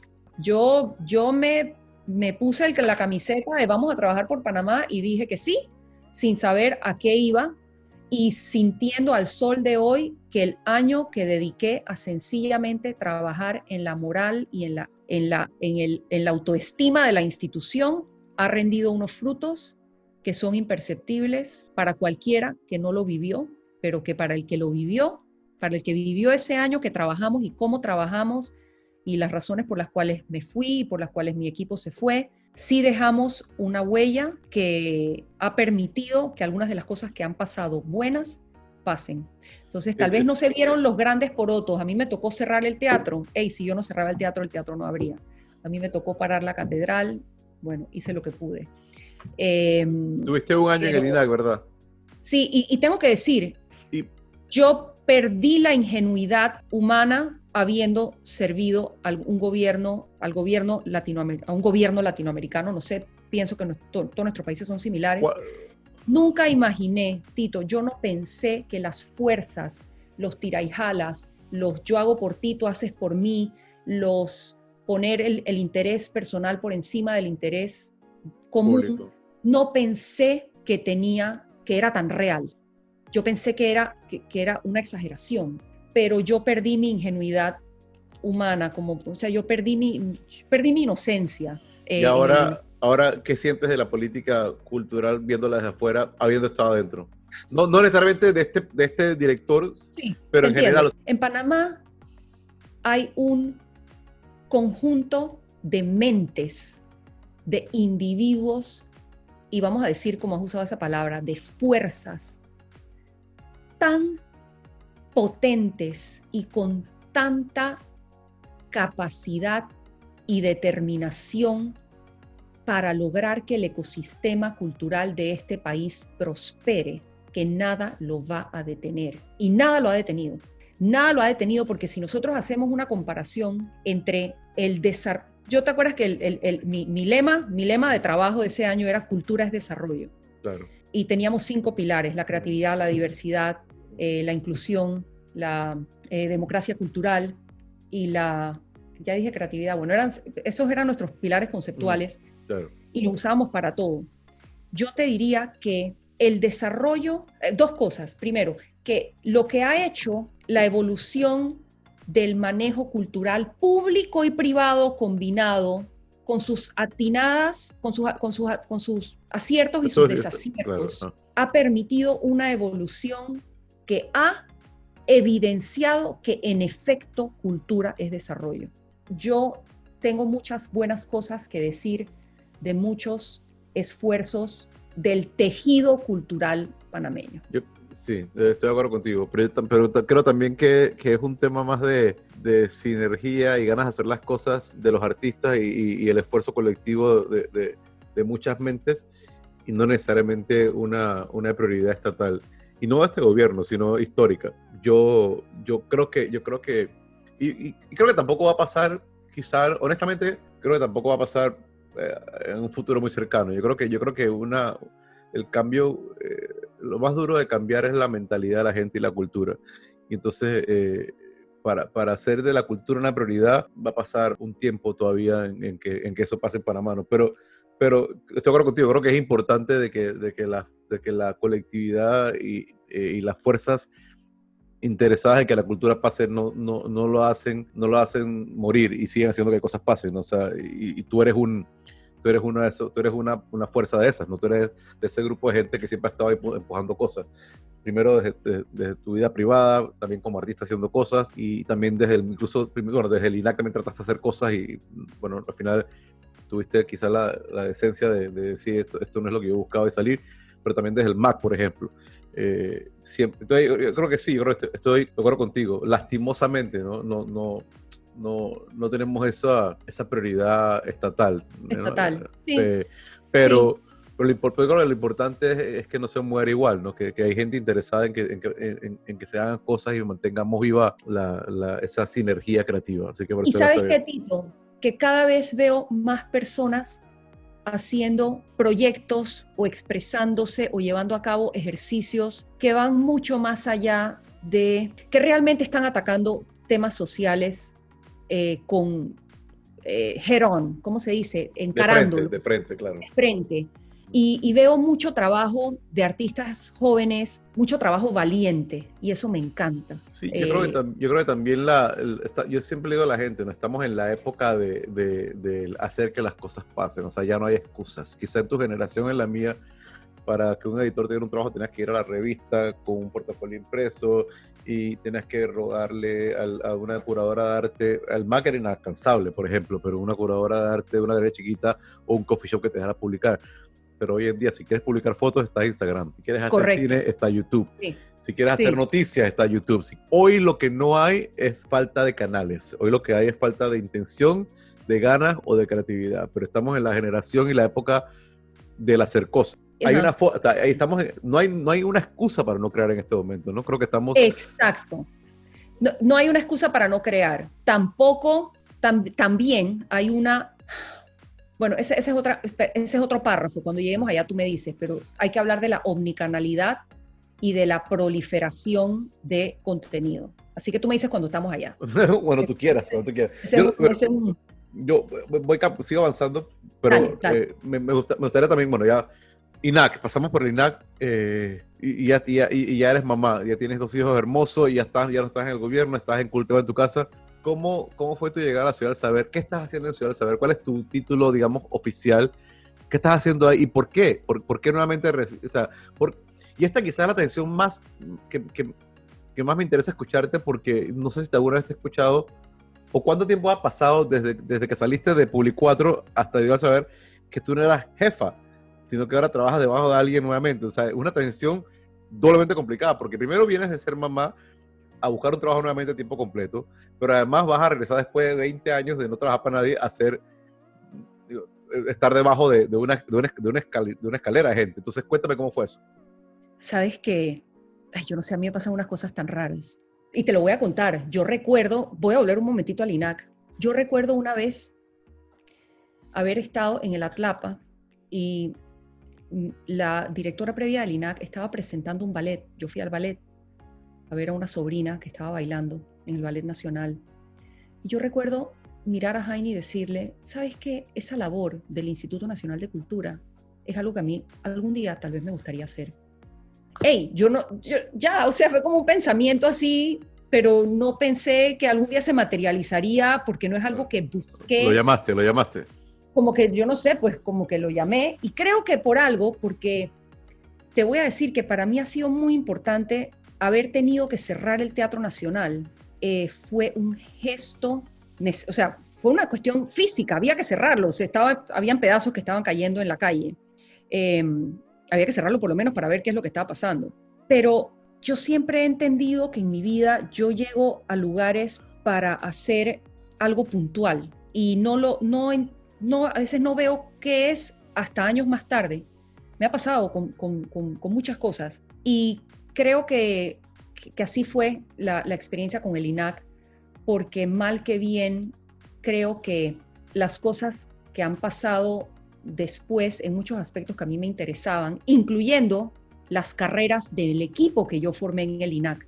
O sea, las carreras de las personas que formaron parte de mi equipo directivo en el INAC, selecciona, que yo pude seleccionar, saltaron a hacer cosas que han tenido impacto en el ecosistema cultural eh, nacional o han continuado haciendo cosas importantes en el sistema nacional cultural.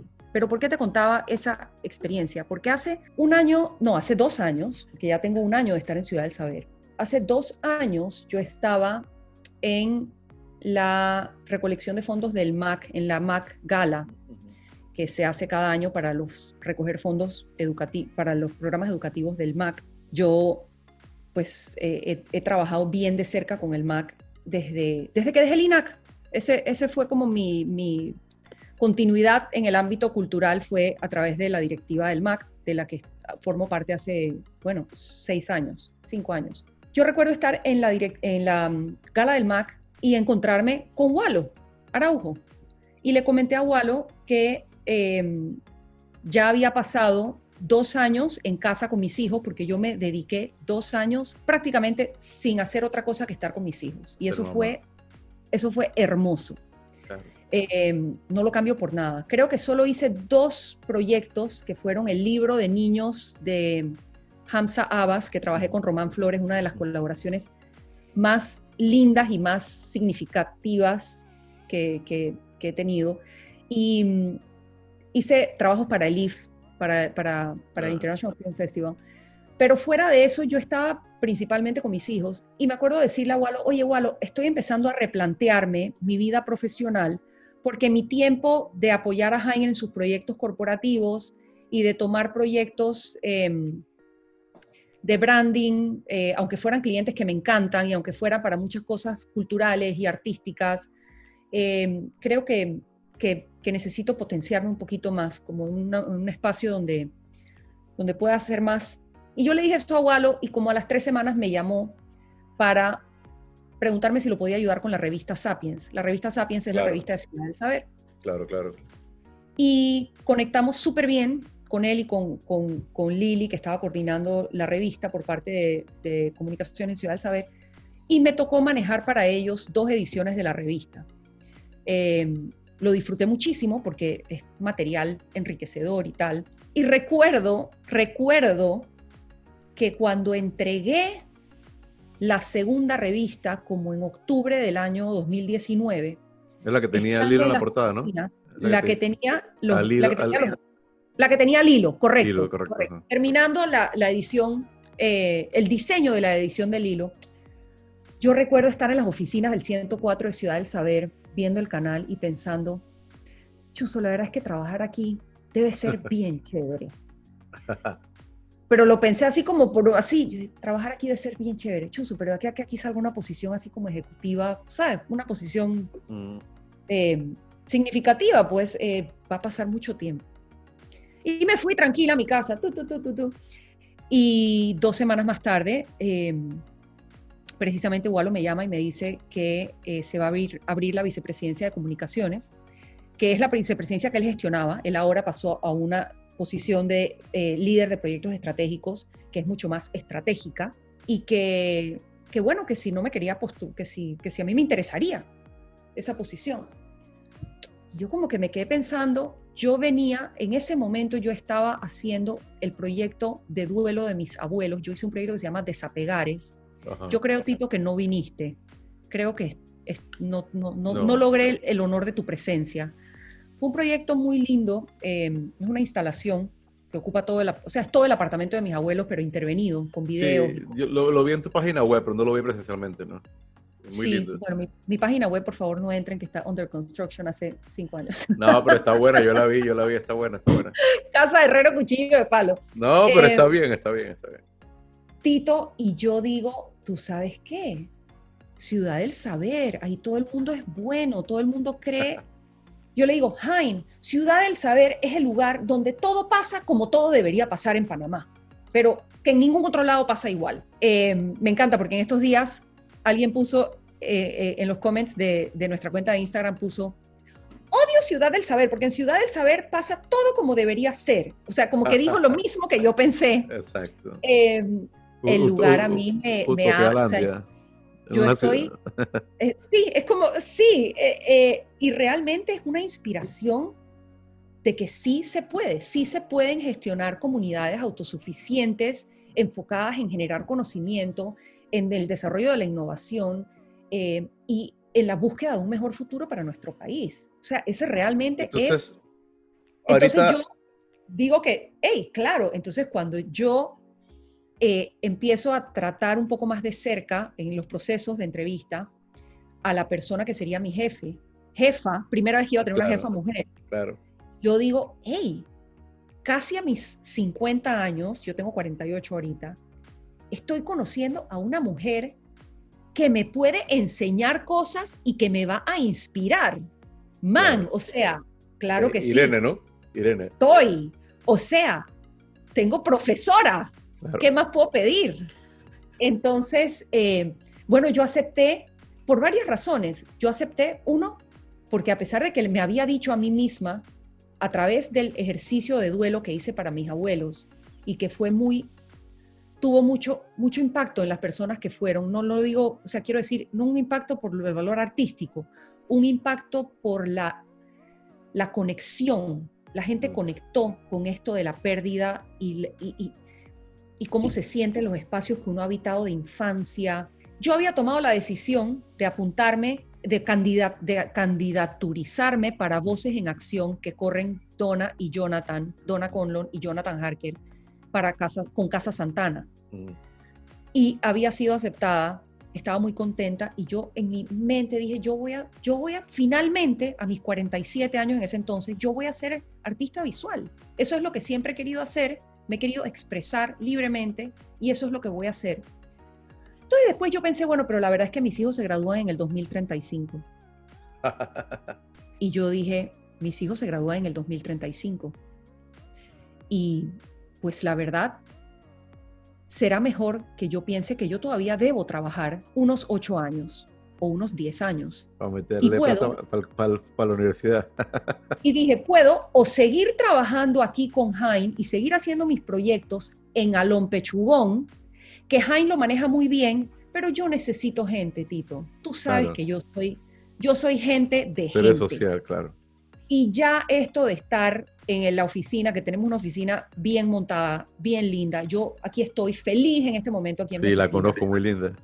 Pero yo, gracias, pero yo, yo quería, yo quería, Trabajar. también quería tener impacto en, en, otras mujeres. Eh, ese, ese, eso a mí me movía. Yo me acuerdo que empezando el 2020, en la Navidad del 2020, y habiendo participado de cerca en la transformación del museo, porque me honra decir que empujé la candidatura de Luz Bonadíez. Ese es uno de mis, yo siento que ese es uno de mis logros de los últimos, del último lustro. Tú sabes, yo siento que Luz fue una tremenda directora del museo. Sí. sí, se fue una eh, tremenda directora, la verdad. Sí, eh, y, y, yo siento que como que ¿sabes? las cosas van como cayendo donde tienen que yo caer. Siento que, yo siento que tuvo una gestión muy... Una de sus cosas que ella me comentó que quería hacer, que hablamos también una vez en tu casa, un almuerzo que tú hiciste para buscar ideas para el MAC y eso también, era como, siempre la intención de ustedes era como la de socializar el MAC, ¿no? de, abrirlo más a la gente, desmitificar el MAC, que no fuera tan elitista en la percepción y en todo lo demás. Y yo creo que sí se consiguió. Yo, yo, yo creo que el, que el MAC ha hecho un paso adelante muy importante en estos cinco, cuatro o cinco años. falta mucho por hacer, por supuesto. Falta mucho, por pero, supuesto. Pero yo, yo soy muy abierto en mis críticas, pero también en los cumplidos, ¿no? Y yo siento que la, la, gestión de... A mí me gustó, la verdad. Me gustó, me gustó y siento que sí se logró mucho la, el cometido de, de, de, hacer que la gente fuera más al museo y de desmitificar el museo, la verdad. Yo creo que sí 100%, se logró. 100%. Sí, ahora que estabas hablando de esos almuerzos, bueno, también podemos volver ahí un ratito, digo, ya hemos hablado horas, pero yo puedo seguir. O sea, que yo, yo para hablar, llámenme. Pero, lo que te iba a decir, cuando iba, ah, del MAC a Ciudad del Saber, claro, que entonces, eh, ¿sabes? Yo estaba trabajando en mi casa, estaba apoyando al MAC eh, más activamente de lo que lo estoy pudiendo apoyar en este momento, y ya mis hijos habían entrado a la escuelita. ¿Qué te parece? Entonces ya yo tenía mis mañanas para, hacer lo que yo quisiera. Seguí apoyando al International Film Festival con Mairena, una gozada, con Enrique Castro, la estábamos pasando bomba, pero eso no llenaba todas mis horas. Eh, y la verdad es que no quería salir a hacer otro brand book más de los que ya hemos hecho 500, mi esposo y yo. Y cuando me llaman para este proyecto y yo veo, ¿sabes qué? Aquí hay mucha gente que yo admiro y también hay mucha gente a la que siento que le puedo aportar en su crecimiento. Y eh, básicamente, pues era la vicepresidencia de comunicaciones, que tiene la gerencia de comunicación y la gerencia de cultura. Y desde nuestro equipo, básicamente, eh, divulgamos, tejemos las historias de lo que pasa en toda la ciudad del saber, porque a través de la fundación servimos como eh, el lugar de cruce de lo que sucede en las diferentes entidades que conforman la, la, la ciudad del saber y tratamos de pro, ¿cómo, eh, ¿cuál sería la palabra? Promover. Exponenciar. Exponenciar. Exponenciar la, las, las, relaciones entre, los, entre las entidades, eh, trabajar en base a las temáticas que abordamos, que van desde cultura, sostenibilidad, eh, investigación, desarrollo, innovación, emprendimiento. Y la verdad es que yo me siento extremadamente útil. Em, yo siento que también eres muy útil, sí. Tú sabes que yo no, yo, yo, a ver, no, yo soy uno, uno de, muchos proveedores que tiene la ciudad de saber en el tema de, de imagen. Eh, y, y, soy uno nuevo, o sea, no tengo un año, pero tengo menos de 10 de estar en la ciudad de saber, tengo un par de años de estar ahí. Pero, pero uno sí siente, uno siente la, la, presencia y la agresividad ¿no? con la que tú haces las cosas. Y me da mucha risa porque, porque uno siente, tienes, una, tienes una forma muy, muy particular de, de hacer las cosas y es que es una mezcla como de, de intensidad con agresividad, pero con felicidad y como toda la vez mezclas, tú sabes, entonces es, difícil no notar a Mariana en el set porque está como acelerada, pero está contenta, pero está, no está segura, pero igual, pero entonces, eh, y se nota, se nota, entonces sí se ha notado tu presencia en, en, las cosas que has hecho. Hay una pregunta que tengo que hacerte, porque si no te la hago, no me perdonaría ni yo ni nadie. Y creo que tú eres la primera persona que viene al podcast que puede responderla.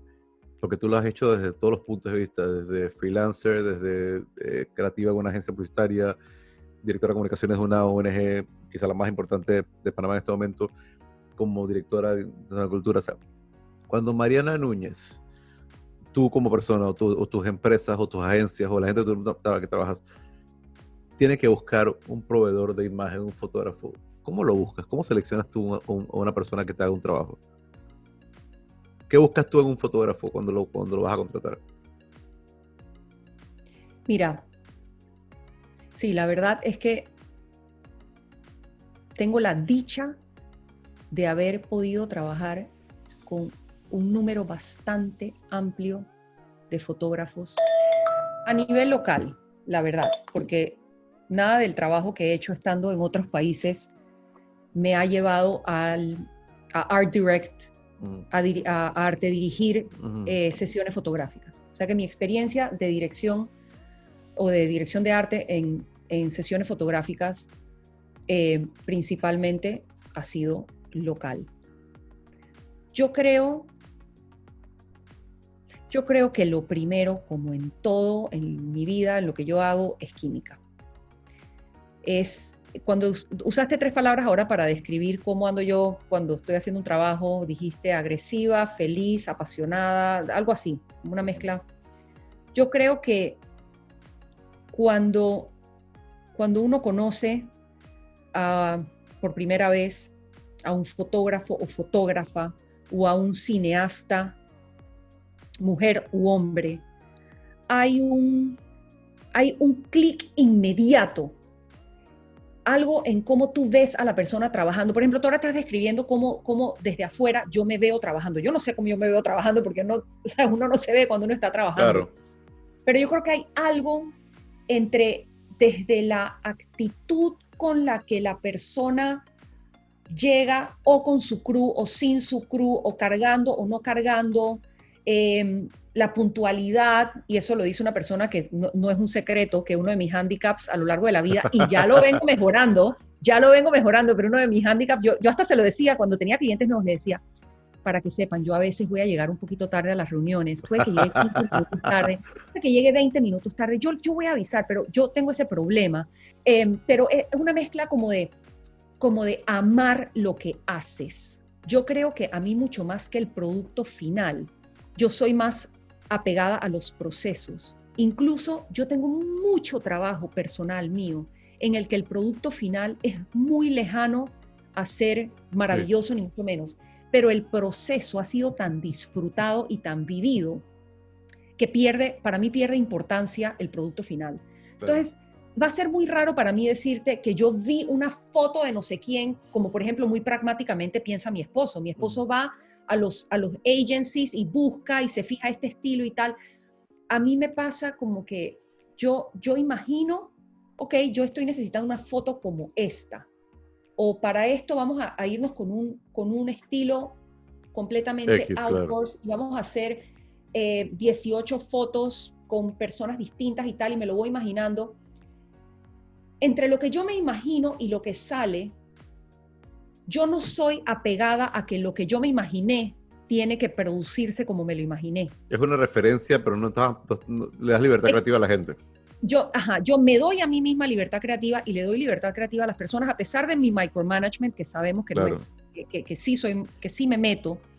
Eh, pero yo te diría que, número uno, química. Química así, de persona a persona, de mucho gusto y ya tú sabes. Claro. Eso sería lo primero. Lo segundo, creo que es la flexibilidad, el diálogo, que, que haya una colaboración.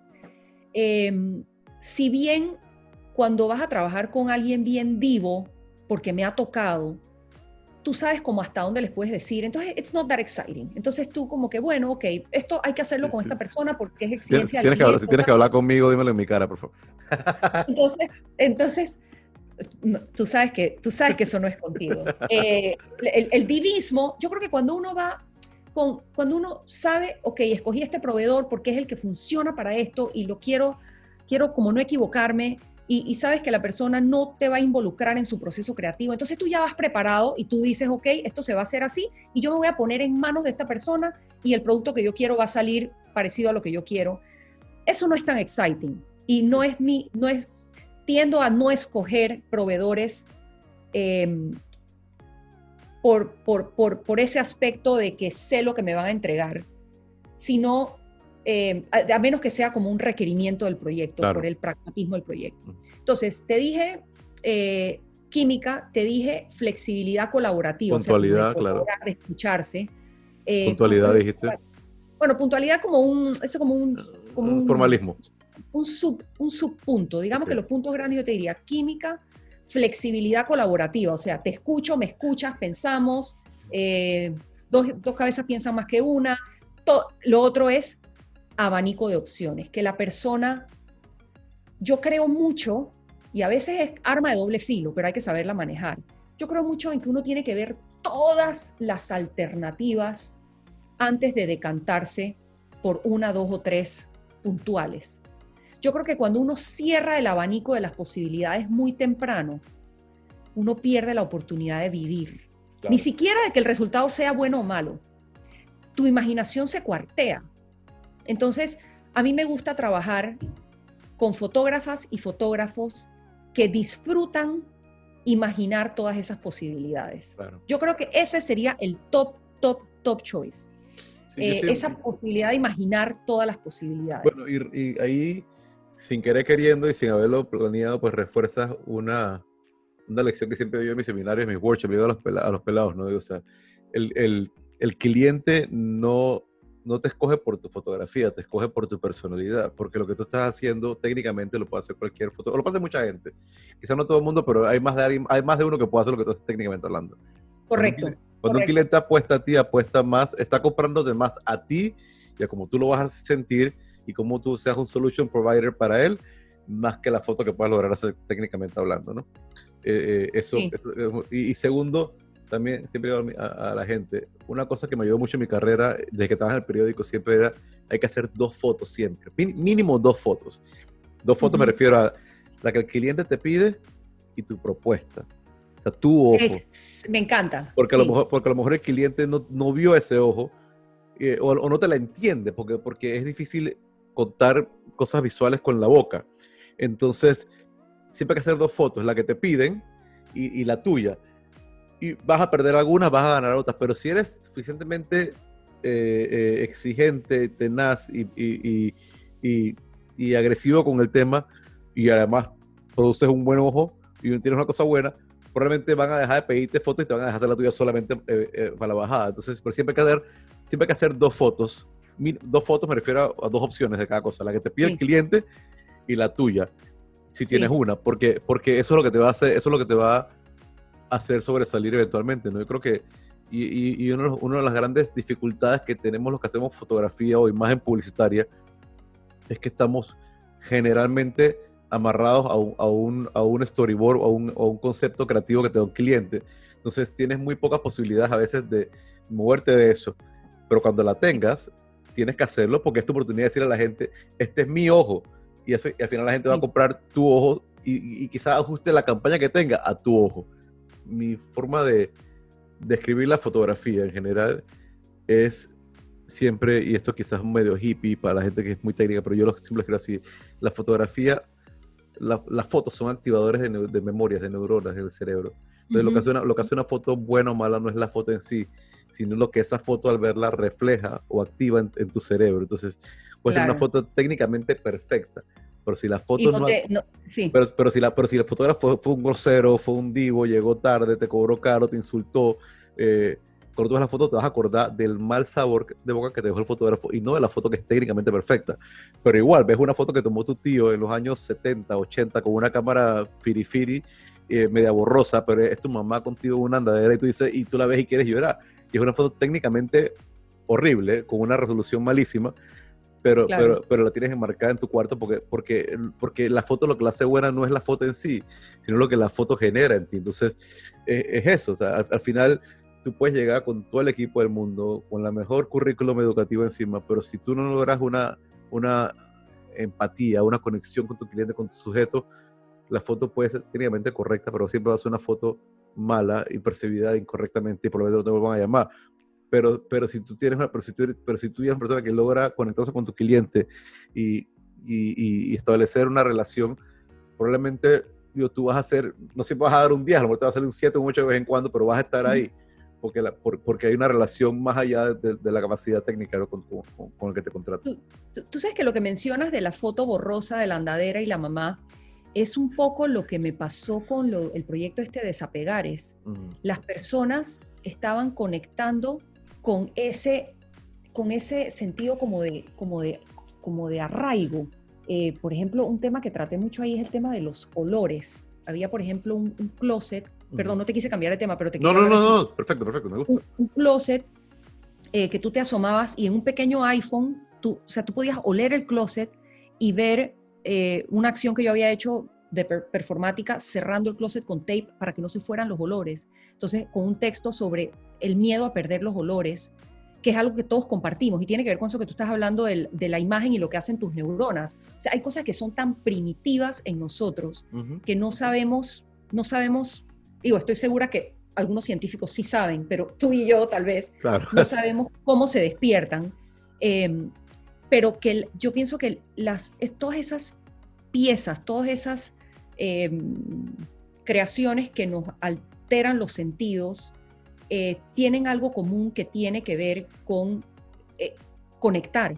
O sea, y, creo que regresando a tu pregunta, ¿cómo escoges un fotógrafo?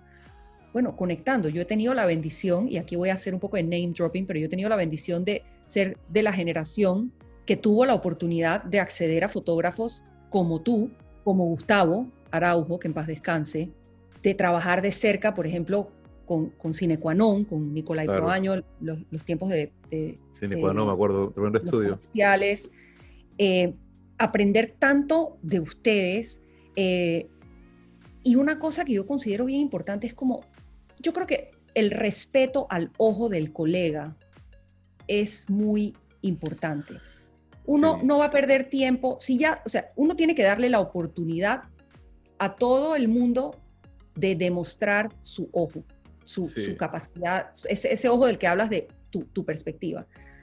Yo creo que una vez tú te das cuenta que tú no realmente, no, no, no, tienes un aprecio particular por el, por el ojo de un, de un talento fotógrafo, de una persona que, que, que, está detrás de la cámara, em, es mejor que no trabajes con esa persona, eh, porque el respeto mutuo y, la, y, el, el, respeto objetivo por el talento de la otra persona es bien importante. Entonces, eh, para mí, por ejemplo, yo, yo perdón, te termino este pensamiento, yo siento que las experiencias que yo he tenido con los fotógrafos que más de cerca he trabajado han sido para mí de aprendizaje. Yo he podido en el proceso como abrirme a nuevas cosas, incluso ahora que estaba, me estaba acordando, por ejemplo, eh, que estabas hablando de Abner siendo tu, eh, habiendo hecho el podcast y lo que hablaron al principio tan interesante y tal. Eh, yo recuerdo cuando a, a, mí Abner me llamó hace un año para ver un para hacer para ver fuimos ocho personas a ver la película su próxima película que va a salir Y yo recuerdo cuando Pla- Abner me Plaza preguntó- Catedral, ¿no? Plaza Catedral. Plaza Catedral, sí, Sí, sí, sí. Plaza Catedral. Y yo recuerdo que yo me sentí tan, me sentí tan querida, tan como, reci- como una reciprocidad de Claro. colegas que nos respetamos, que, que creemos en el criterio del otro. Y yo creo que esas relaciones que uno va desarrollando a lo largo de la vida creativa son tan, son casi más valiosas que la creación en sí. Yo creo que sí, yo creo que sí. Eh, pero no, yo creo que estoy de acuerdo contigo en eso. Yo, yo me acuerdo, y con esto voy aterrizando ya porque tengo mucho tiempo hablando contigo, no te quiero quitar tiempo y yo sé que debe estar el vikingo bravo esperándome. Me acuerdo- pero yo me acuerdo clarito, la primera vez que yo trabajé contigo fue realmente por eso, porque, porque pues sin decir nombres, eh, tú tenías un- una persona contratada para un proyecto. Tú trabajabas siempre con Gustavo. Gustavo falleció, me acuerdo. Eh, y estabas como en ese interim de buscar fotógrafos que trabajaran contigo y probando nuevamente porque Gustavo era tu, era tu, tu persona de confianza. Que además era un monstruo, Gustavo. Y, pues. Y estabas en medio de un proyecto y, y no, te, no te funcionaba. Y Mairena me llamó, me dice, "Ten- estoy en medio de un proyecto, no sé qué, estamos en el día 2 de un shoot de un hotel eh, y la fotógrafa, pues tuvimos que salir de ella, necesitamos alguien que, pero que venga mañana y que venga ya y que venga, y, esto es lo que hay de plata y esto es lo que es ya. Y, y es con ají pintado. Y, y yo decía, "Ah, ají pintado". Yo conocía a Mariana ya de Blanc, eh, pero no te conocía personalmente a ti, pero sí conocía la leyenda de ají pintado y, y- de Mariana Núñez. No conocía, a Ay. Pun- no, no conocía a Pundi todavía y después me quedé enamorado de, de Priscila y de Pundi, que es una hermosísima persona también. Mi socia, socita. Tu, tu socia, sí. Mi socia eterna, Sí, sí, sí, la adoro, la adoro, ella sabe que la quiero. la Eh, adoramos. Y entonces, pero no, no te- no las conocía personalmente, conocía nada más. Y era como, entonces yo tenía dos opciones. Tenía la opción de decir, pues no voy a ir, porque esto es de allá para allá y esto es una campaña de un hotel eh, que no se puede hacer de allá para allá. Eh, y ni modo, pues eh, ya, no voy y ojalá me llamen después. O me las rifo, eh, voy con lo que tengo, trato de hacer lo mejor que pueda y en el medio pues me, me introduzco a esta, a esta persona con la que me interesa trabajar porque son gente que yo sé que tiene mucho peso en Panamá.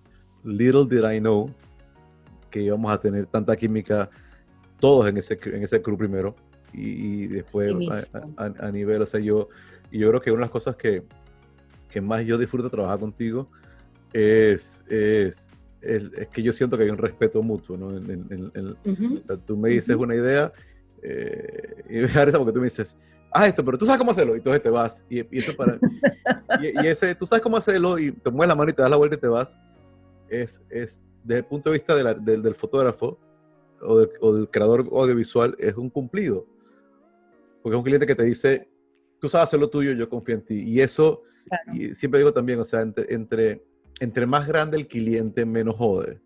Y tú eres grande y tú no jodes. eh, y para mí es un placer trabajar contigo.